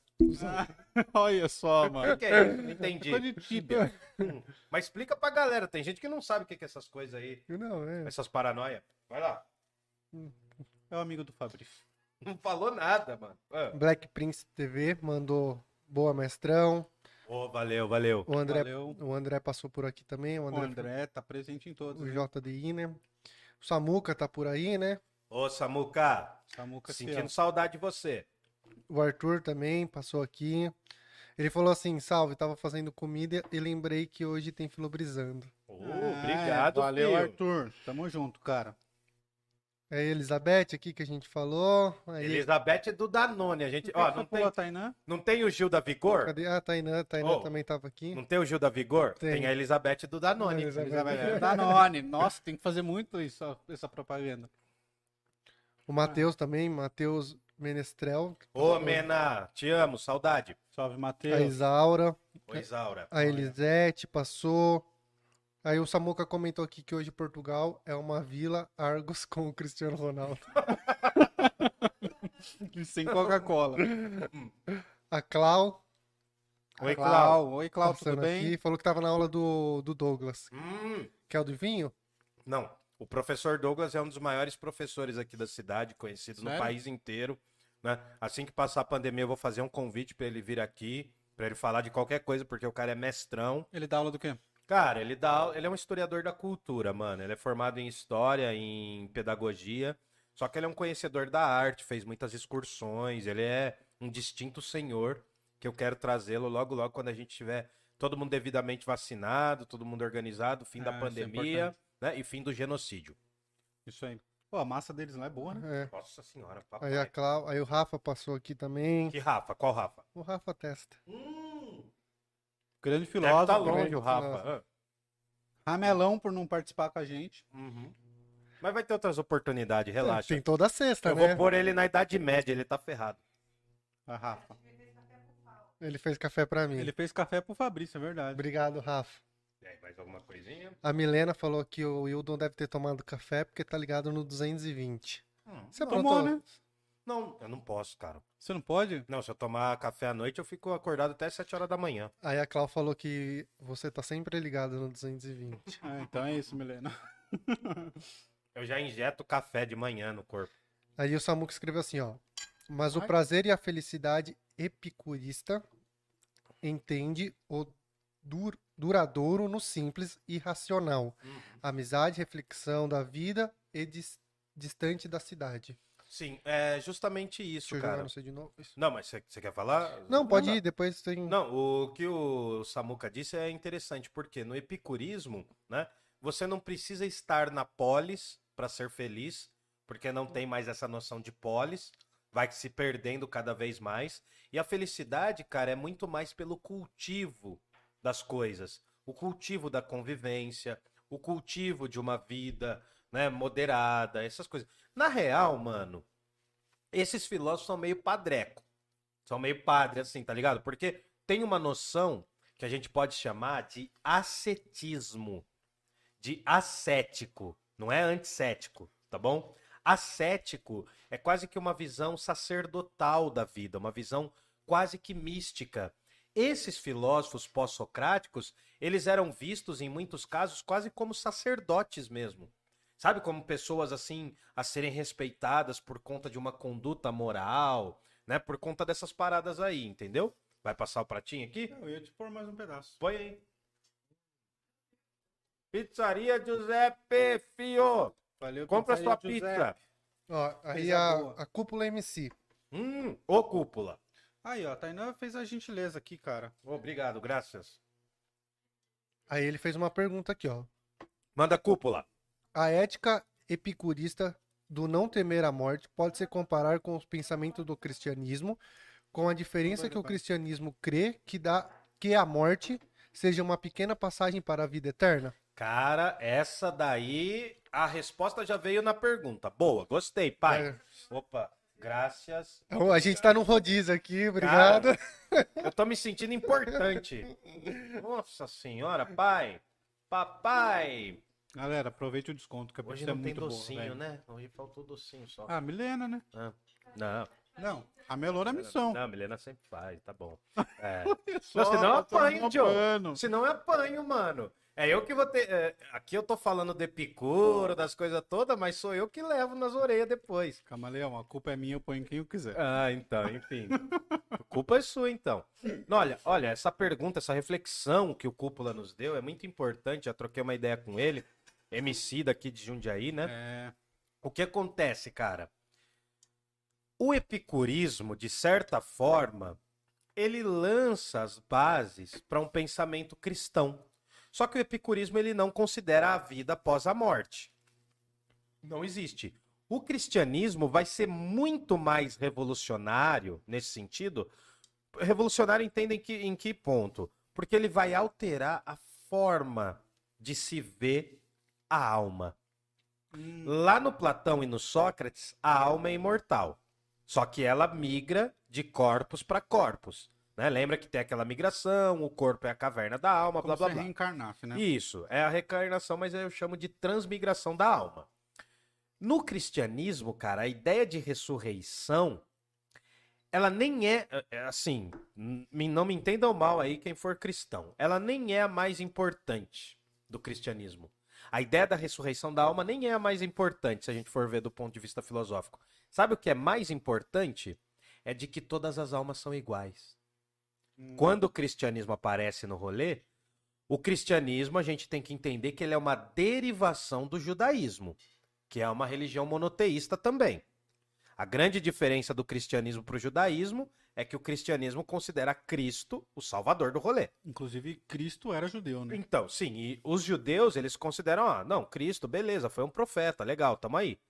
Só que eles, eles nem consideram, o judaísmo nem considera tanto porque o judaísmo só tem o Antigo Testamento. Não tem, ele não considera o Novo Testamento parte da sua religião, tá bom? Ok. Mas o que que acontece? O cristianismo, eu vou chegar logo logo lá, cúpula. O cristianismo, ele vai ser inovador justamente por isso, por considerar que a alma ela ressuscita, beleza? Primeiro ponto. Só que muito mais que a alma é igual para todas as pessoas. Porque pensa, antes do cristianismo, um imperador considerava que ele era um ser naturalmente diferente de um escravo. Agora, quando chega uma determinada fé e fala, ó, não, mano, todas as almas são iguais. Ferrou, bicho. Ferrou, porque lá no mundo do além, todo mundo vai ser igual. Então, o que acontece? Por um lado, a gente tem o epicurismo falando, a alma é mortal, você tem que buscar os prazeres. Por outro lado, a gente tem o cristianismo falando, olha, a alma é imortal, mas você também pode buscar os prazeres, só que com moderação e dentro da doutrina. Por quê? A religião católica, o cristianismo, desculpa, as religiões cristãs, elas são uma doutrina muito parecido com o epicurismo, que é praticamente isso também. Então é por isso que você vê os pontos de ligação. Só que essa questão da alma distancia. Ótimo, ótima colocação, mano. Ótima colocação. A, Elisa- vivo. a Elizabeth mandou aqui que tá com fome. Pede uma pizza lá. Pede tia. uma pizza na Giuseppe e Pede o lá, tia. Danone. Fala que viu aqui, hein? Fala que viu aqui. Isso. É, aí a Milena perguntou. Ai, é, no Parla Podcast, quem é o Rômulo e quem é o, Re- o Remo? Quem que mata, quem morre. quem que mata e que morre? Não sei. eu Melhor sei a gente que- não entrar nessa discussão. né? O, o Fabrício me mataria, mano. Hum. Ele Por é mais quê? ruim, sei lá, ele tem cara de caninano. Naja, vibra. Ele fica quietinho aí, né? Ele é mais ruim que eu, eu sou bonzinho. Uhum, Então, a gente sabe. e aí, cara? Hoje foi só. Hoje é uma introdução, né, velho? Tá, Tô só Pera aí, deixa eu, deixa eu só terminar o, o Diga, chat. bebê, diga. Filma aí você. Aí a, a Black, a Black Prince TV mandou o que podemos confirmar sobre a vida após a morte. Nada. Pô, cara, nossa. eu não confirmo nada. Por enquanto eu não confirmo nada. Assim, eu acho que é. Esses filósofos, em algum momento, eles tinham um ar de certeza? Tipo, Ah, cara, eles tinham, porque eles acreditavam estar criando um sistema em alguns momentos filosófico. Porque a gente tem que entender a filosofia muito mais como uma forma de ocupar o tempo também. A mente desses caras, entende? Então, eu, eu, eu acho que o Platão acreditava nas paradas que ele falava. Às vezes eu acho que ele desconfiava também, entendeu? Porque, mano, certeza, certeza absoluta, a gente não consegue chegar Não, ao em si. Mas é, é legal você ficar pensando nisso. Como que o cara foi capaz de, ao longo de uma vida, criar umas ideias, mano, e ele convenceu um monte de gente. E pior, se convencer.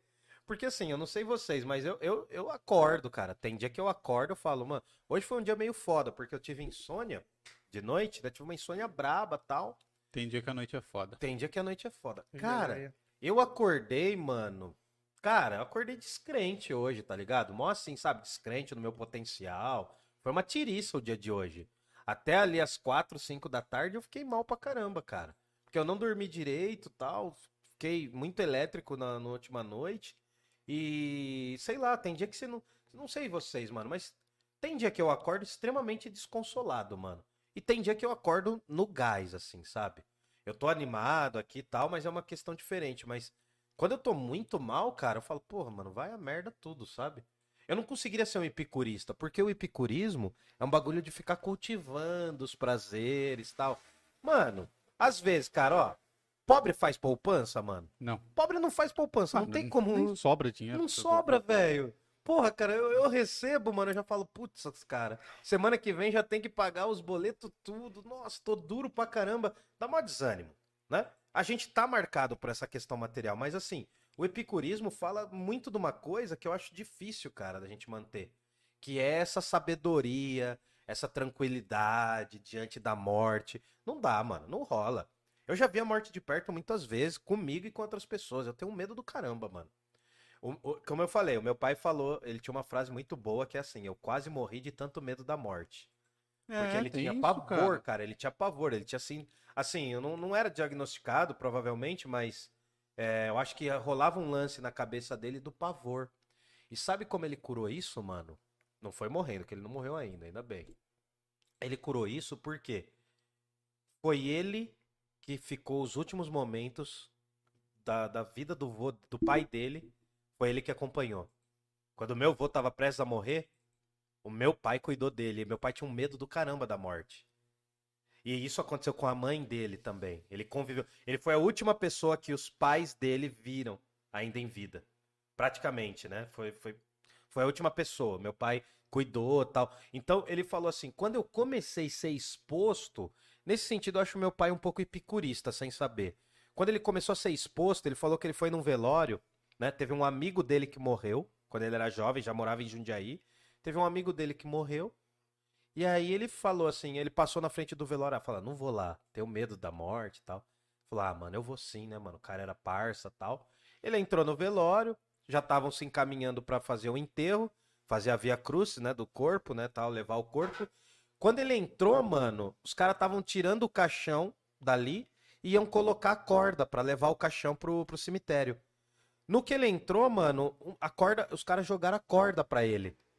Então, o cara que tinha mó cagaço da morte Teve que teve que um- ficar de lado, entendeu? Eu acho que isso é um pouco epicurista, mano. Eu acho que essa relação, por exemplo, assim, eu já cuidei de pessoas em estado terminal de saúde. Hum. É foda demais, velho. É foda demais, te derruba, cara. A minha segunda mãe, né? A minha mãe de consideração, chamada Regina, é, ela teve um câncer, durou dois anos, cara. E é muito foda lidar com isso, entendeu? É muito foda, porque assim, era uma pessoa ativa. Ela fez as vezes da minha mãe por um tempo em relação a mim. Então, assim, eu, particularmente, né? Eu, Wildon, eu mandaria o Epicuro se danar, cara. Eu não teria essa força, mano. Tô falando sério, cara, porque se ele lidar com a morte. Cara, eu, eu assim, antes, quando era moleque, eu falava, ah, não tenho medo da morte, tenho medo da morte dos meus pais. É o que todo mundo fala quando é pequeno. É. Mas, cara, hoje eu tenho medo da morte, mano. Pela- pelas merda que eu já fiz, as experiências que eu tive, eu tenho medo da morte, cara. Eu já tive uns pânico assim, sabe? Não é uma coisa assim todo dia.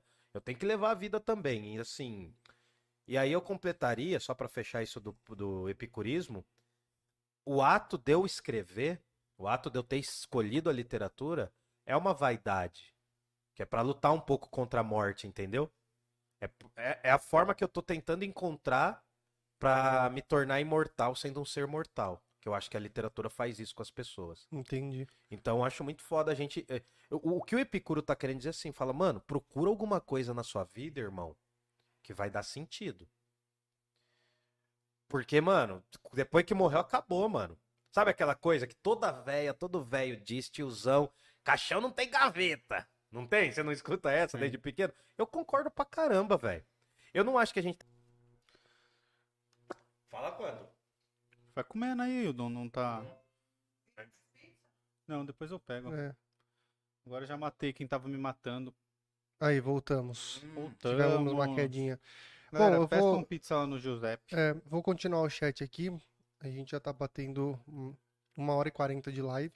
Uhum. Então, aí o, o Gerson Costa falou assim: papo de alto, alto nível. Obrigado, Valeu. Gerson.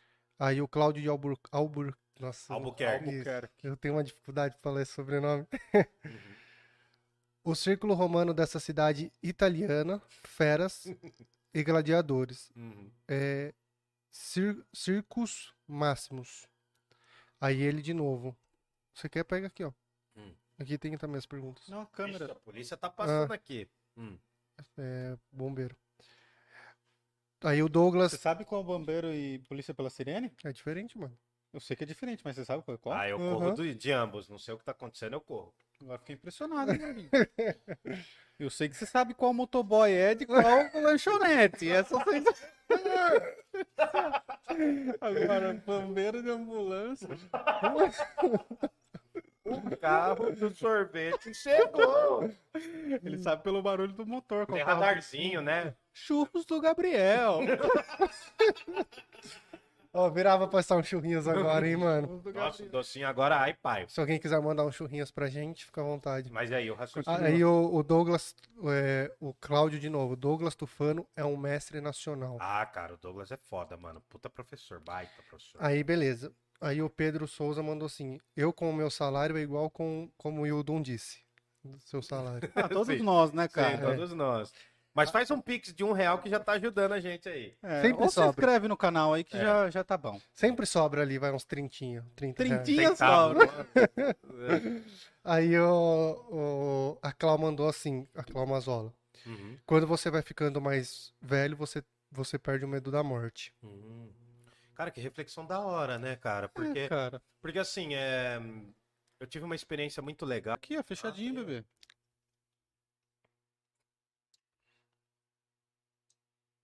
Fala aí quando for, hein? Peraí. Aí, voltamos. Aí, é, só vou jogar pro Hildon, que a gente tava falando aqui da, da Clau, que ela mandou. Uhum. Quando você fica mais velho, você perde o medo da morte. Então, cara, eu passei por uma situação legal na quarta. Assim, legal, mas é pesada, mas ao mesmo tempo, enfim. Eu fui à casa da Milena, tal, era a comemoração do aniversário do pai dela, meu sogro. E lá estava o pai do pai dela, né? Que é muito parecido, o avô dela, né? É muito parecido com ela. E, cara, eu, eu adoro conversar com gente mais velha. Desde quando era muito moleque, eu sempre gostei de falar com as pessoas mais velhas do rolê. Sempre assim, mano. Desde quando era pivetinho. E o cara, mano, o cara me falou toda a ficha dele de trabalho, tá ligado? E eu acho que eu entendi ali naquele momento, eu não sei, talvez a Milena julgue diferente. Era aquilo que ele precisava falar, entende? Eu acho que o lance da velhice, como ele tá com 80 anos, o lance da velhice, cara, é, é muito doloroso quando você não é ouvido. Sabe? Eu acho que assim, talvez, eu, eu tô querendo dizer por que isso. O seu medo da morte aumente por conta do aumento da solidão. Ela fala que você perde o medo da morte. É, Então, não, não, mas no meu caso eu acho que aumentaria. Se você. Porque a Claudira é uma pessoa muito ativa. É uma pessoa que convive muito com as pessoas. É uma pessoa sempre. Eu conheço, tal, eu conheço ela pessoalmente. Então é uma pessoa que tem uma relação muito legal. Se ela manter isso, eu acho que o medo da morte diminui mesmo. Mas, cara, eu fico imaginando assim as pessoas que são demasiadamente sozinhas. Isoladas, né? Porque solidão é bom. Eu gosto de solidão pra caramba. Eu gosto de ficar sozinho um tempo, mas ficar isolado é muito ruim. E a pandemia meio que agravou isso. A Então, solidão é bom quando é uma escolha, né? é, quando é uma Sua. imposição, quando é uma escolha sua, tudo Sim. bem, mas quando é uma imposição. Mas assim, sabe, eu acho que o lance do Epicuro é muito, vai muito por essas linhas, cara. Porque é muito legal ouvir as pessoas mais velhas falando. Mesmo que o assunto que elas estejam falando não queira dizer nada pra você. Tipo, sacou? Assim, eu, Uhum. eu gosto de ouvir as pessoas, mano. Eu, apesar de eu falar muito aqui no podcast, eu acho que o meu talento maior, cara, é pra ouvir e menos falar, entendeu? Eu, Eu, acho, gosto muito cara, de ouvir, cara, as pessoas. eu acho que a morte, o medo da morte, ele vai ficando menor na velhice, porque eu acho que as pessoas não têm, na, na verdade, o medo de morrer. Elas têm medo de não viver o que elas ainda não viveram, você entendeu? Então, mas a velhice é um estágio de completude, né? A Você já velhice- viveu a praticamente velhice- todas as Então, etapas. mas você já não tem mais tanto medo de morrer assim. Porque você já viveu, você já, já teve seus filhos, você já conheceu seus netos, sei lá, sabe? E aí eu acho que esse medo vai diminuindo por causa disso. E outra, você se planeja, cara. Quando você tem, sei lá, 90 anos, você sabe que você não vai viver mais 20. Ah, sim, sim. É outra relação já, né, Né? cara? Aqui a a gente tem mais vida do que tempo planejado, né?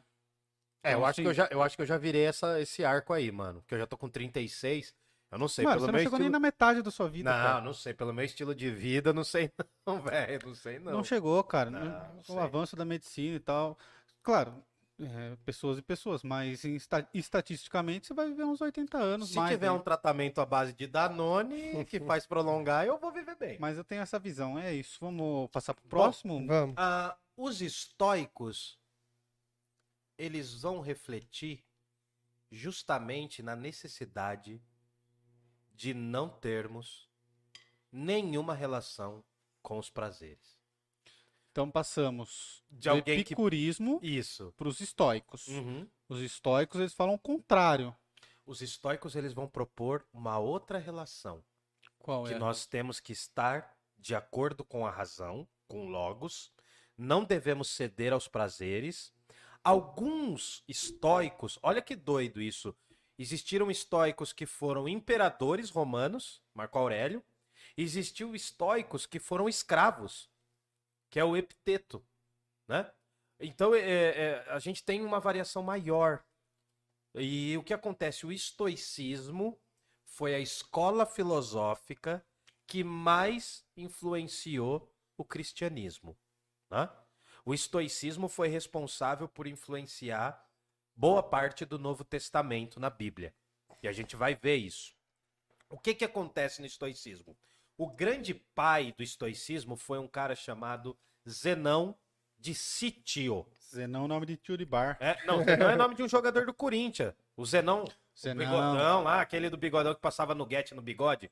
Ele Mas tá é com 80. Zenon, não é? é Zenon. Ah, mas vem daqui, vem de Zenão. Tá. Vem de Zenão. Zenão de sítio não é o sítio que a gente vai no interior. É sítio com C, tá bom? Ah, a gente teve aqui, agora eu tô olhando aqui a colinha pela ordem. A gente teve o Cícero, que não é o Padre Cício, Padinho Padim. Cício. O Cícero é um filósofo e poeta do Império Romano. A gente teve esse cara aqui, ó. Isso aqui é uma Sêneca. teteia de ler, ó. Sêneca. Leia isso aqui, ó. Sêneca. Qual que é o? Sobre a brevidade da vida. Olha o título. Olha o título. Acho que o Seneca é o mais famoso deles. Cara, o Sêneca é muito famoso porque ele tá no Império Romano. E ele foi uma Ah, tá. figura de destaque por conta da história da vida dele e tal. E a gente tem esse epiteto. Cara, é impossível falar o nome dele porque tem um C mudo. Então é epiteto. Epiteto. Eu, chamo, eu Epicteto. conheço como Epicteto. É, enfim. O que acontece? O estoicismo só se chama estoicismo por conta de uma coisinha aqui. Me deem um segundinho. Claro, o tempo que você né? quiser. Me dê um segundinho porque eu quero me organizar. Opa! E eu não quero derrubar nada Não hoje. Vai derrubar a breja. É, não- hoje eu não vou derrubar a breja. Hoje eu quero sair Oi, invicto do rolê. Oi, pai. Eu Oi. já fiz a boa, já, já derrubei. Aham. Você consegue. Ó, Fabrício, vê aí se tá bom se eu filmar aqui, ó. Tá, tá dando Grécia. pra ver o templo? Tá. Tá uhum, dando pra ver o templo? Tá bem bom. Turma, vocês estão vendo esse templo aqui? É o Parthenon. Que um dia eu quero levar vocês pra Grécia pra conhecer isso aqui, ó. Já pensou o podcast um dia sorteando viagens, mano? Pô, a gente viajando, cara, imagina. pra Grécia? Mano, dá pra fazer, tá ligado? Ó, agência de viagens, se quiser fazer excursão, Cara, o professor Douglas é um expert em viajar. E aí ele tava passando a bola pra mim antes da pandemia. hum, Eu ia pra França, mano. Acabou não rolando. Como guia de viagem.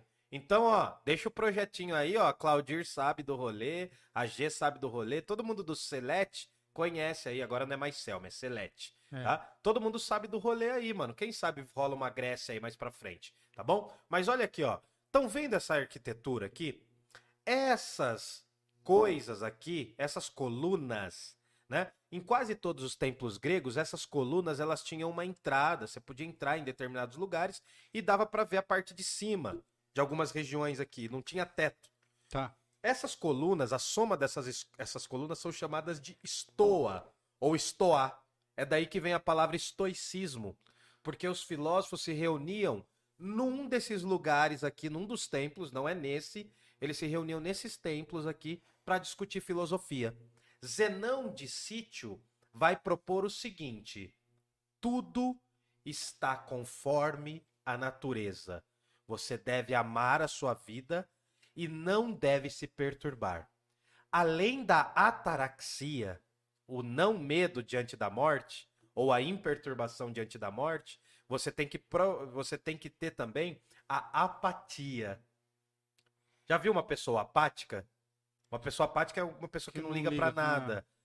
Esse era um dos ideais dos estoicos.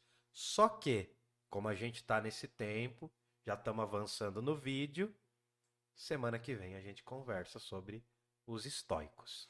Beleza, vamos Tá. terminar de ler o chat então? Entristeceu aí? Entristeceu? Ah, Você achei que ia falar. Não, se quiser eu falo, é que a gente Quanto tem... tempo leva pra Não, falar não, vai, vai, vai tempo, vai tempo, vai tempo. Os estoicos são importantes por causa disso, ó. Já vou deixar a dica. Não sei, aqui não dá pra Não, ver, a ó. Bíblia de. Essa aqui é uma bíblia, é uma, Jerusalém. é uma bíblia da Ah, tá, é editora que não- Paulus. Não dá pra ver a primeira letra. Tá escrito Bíblia de Jerusalém, essa era a Bíblia que eu utilizava quando eu fiz parte de uma coisa chamada neocatecumenato. A partir da semana que vem eu vou abrir um pouco da minha vida para vocês, por quê? eu frequentei a Igreja Católica por muitos anos, fiz parte desse movimento que meus pais ainda fazem, e a gente vai conversar um pouco desse surgimento do cristianismo, principalmente por conta do estoicismo, tá bom? Vocês vão acompanhar a gente semana que vem. A gente vai falar dessa relação que há entre a filosofia estoica e o cristianismo, tá bom? Além disso, a gente ainda ficou devendo falar dos cínicos e dos céticos. Acompanhe o Parla Podcast porque nós somos uma ilha de sabedoria no meio de um continente gigantesco de ignorância da Nossa, internet. que bonito. Uai, né? papai! Era Gostei, isso. mano, gostei. É isso, mano. Fortaleçam a gente aí, curtam, se inscrevam no canal. Semana que vem a gente vem com estoicismo. Tá. Beleza. A gente vai falar só de estoicismo semana que vem. Sim, pode ser. Manda no chat aí quem quiser perguntar alguma coisa agora. Eu Vamos gosto do estoicismo, cara. Eu vejo uns vídeos sobre estoicismo. Seria legal se a gente falasse como eles acham que a vida deve ser vivida. Não, mas eu vou falar, esse é o tema.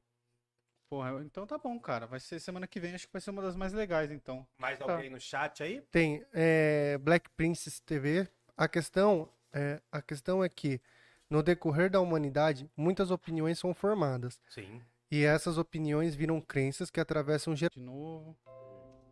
Voltou? Fala quando O gordinho já entrou no DOS aqui, pá. youtube.com Voltamos? Voltamos. E tá em você. Fala de novo, Fabrício. É, lê de novo. Bom, a é, pessoal, a gente teve mais uma queda, desculpa. A gente É atípico, tá? É. É, É, atípico. cara, o que, que tá é acontecendo sempre. hoje, será? não sei. É por causa do chapéuzinho aqui, É. ó. Vocês viram? Ô, vocês viram que nossos microfones estão de, De Chapelocos, ó. Chapelocos, ó. tá de Bom. chapéu, né? Tá moscando. Chapéu, sapato, roupas usadas. Quem tem? Então vamos lá, vou ler de novo a pergunta. Lê. Quem Black? Princess TV. A questão é que no decorrer da humanidade, muitas opiniões são formadas, e essas opiniões viram crenças que atravessam gerações. No todo, ideias, boas ou não, são a base de toda a história? Então, cara, o que acontece aqui, a gente tá puxando a sardinha. Opa, babei. A gente tá puxando a sardinha pra turma da filosofia, que é principalmente a história do pensamento. Se eu fosse trazer aqui a questão da história como acontecimento, a gente traria essa reflexão. Esse tema vai começar a ser muito importante daqui a alguns momentos, quando a gente for ver a questão da Idade Média, das ideias do cristianismo, o que que se prolongou.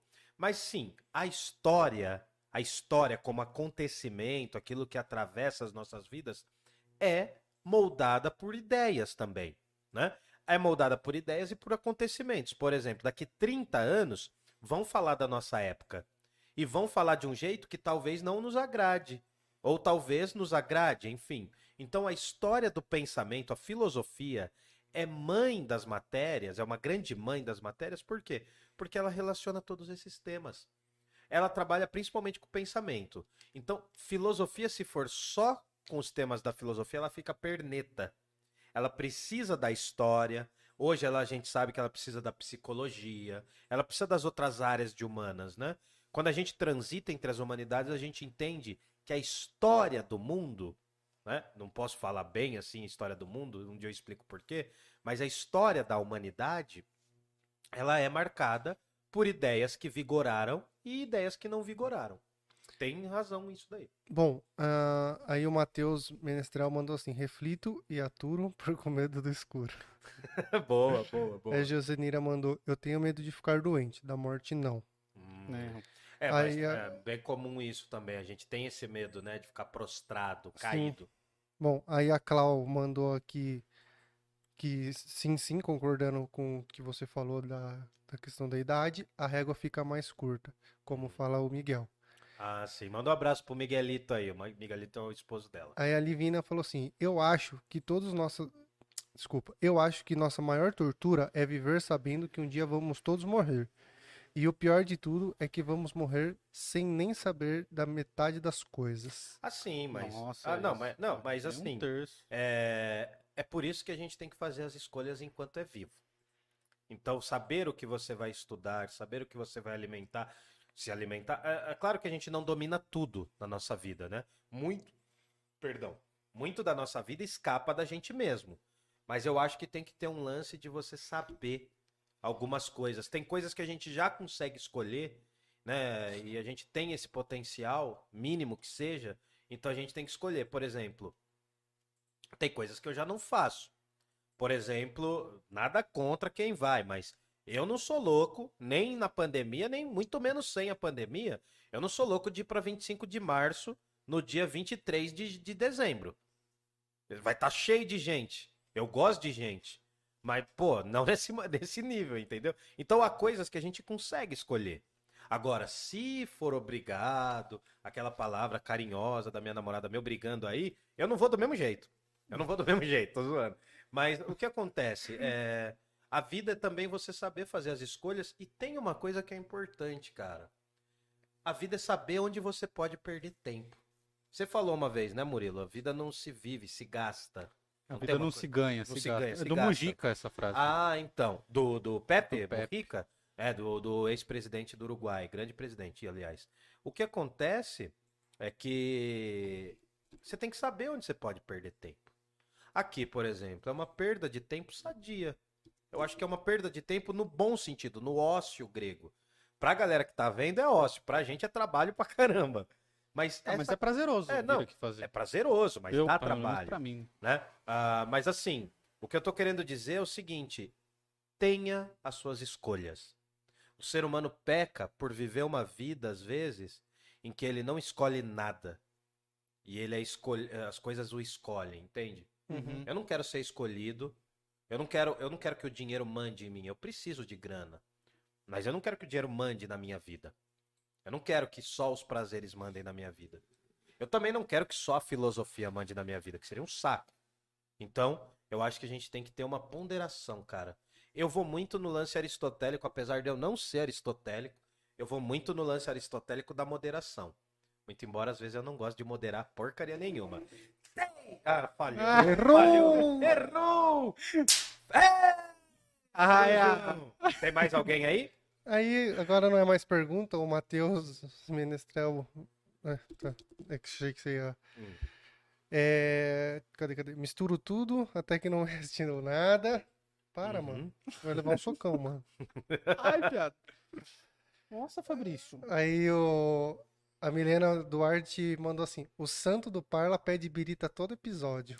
Pede, mas pede, hoje não fui cara. eu que derrubei. Não, ele não pede, ah, ele toma. Você quer uma dosezinha então? Vamos fechar com uma dosezinha de uísque? Não vou fechar com não? uma dosezinha ah, de uísque. Então tá, os caras afinou. Que fique bem claro que ele afinou, tá bom? Fique registrado aí que a culpa é minha de novo. Bom, bom, é isso, pessoal. Então, finalizamos aqui. É isso. Eu queria falar... agradecer a todos. Você quer. Não, só queria pedir pra galera seguir para agradecer. Tá, queria Fala agradecer você. a presença de todos. Fala dos nossos patrocinadores. Os nossos patrocinadores é EC Pinturas, hum. www.ecpinturas.com.br. Lá você faz orçamento de forma gratuita. A melhor pintura de Jundiaí região. Isso. Certo? Tá certo. Queria agradecer a Move 8 Produções. Obrigado, Tainá e Rafa. Rafa, muito obrigado pelo café.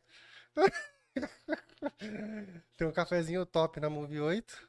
Venha tomar café na Move 8, é de graça. É, queria agradecer por abrir o espaço aqui pra gente. E se você precisa aí de produção no geral, com, é... um artista perdido na vida, artista perdido todos. na vida. é isso aí. Procurem a Tainã e o Rafa na Move 8 Produções. E a pizzaria Giuseppe. Giuseppe. Giuseppe. Giuseppe. Giuseppe. É, ainda nos, acho que ainda dá tempo de pedir a pizzinha.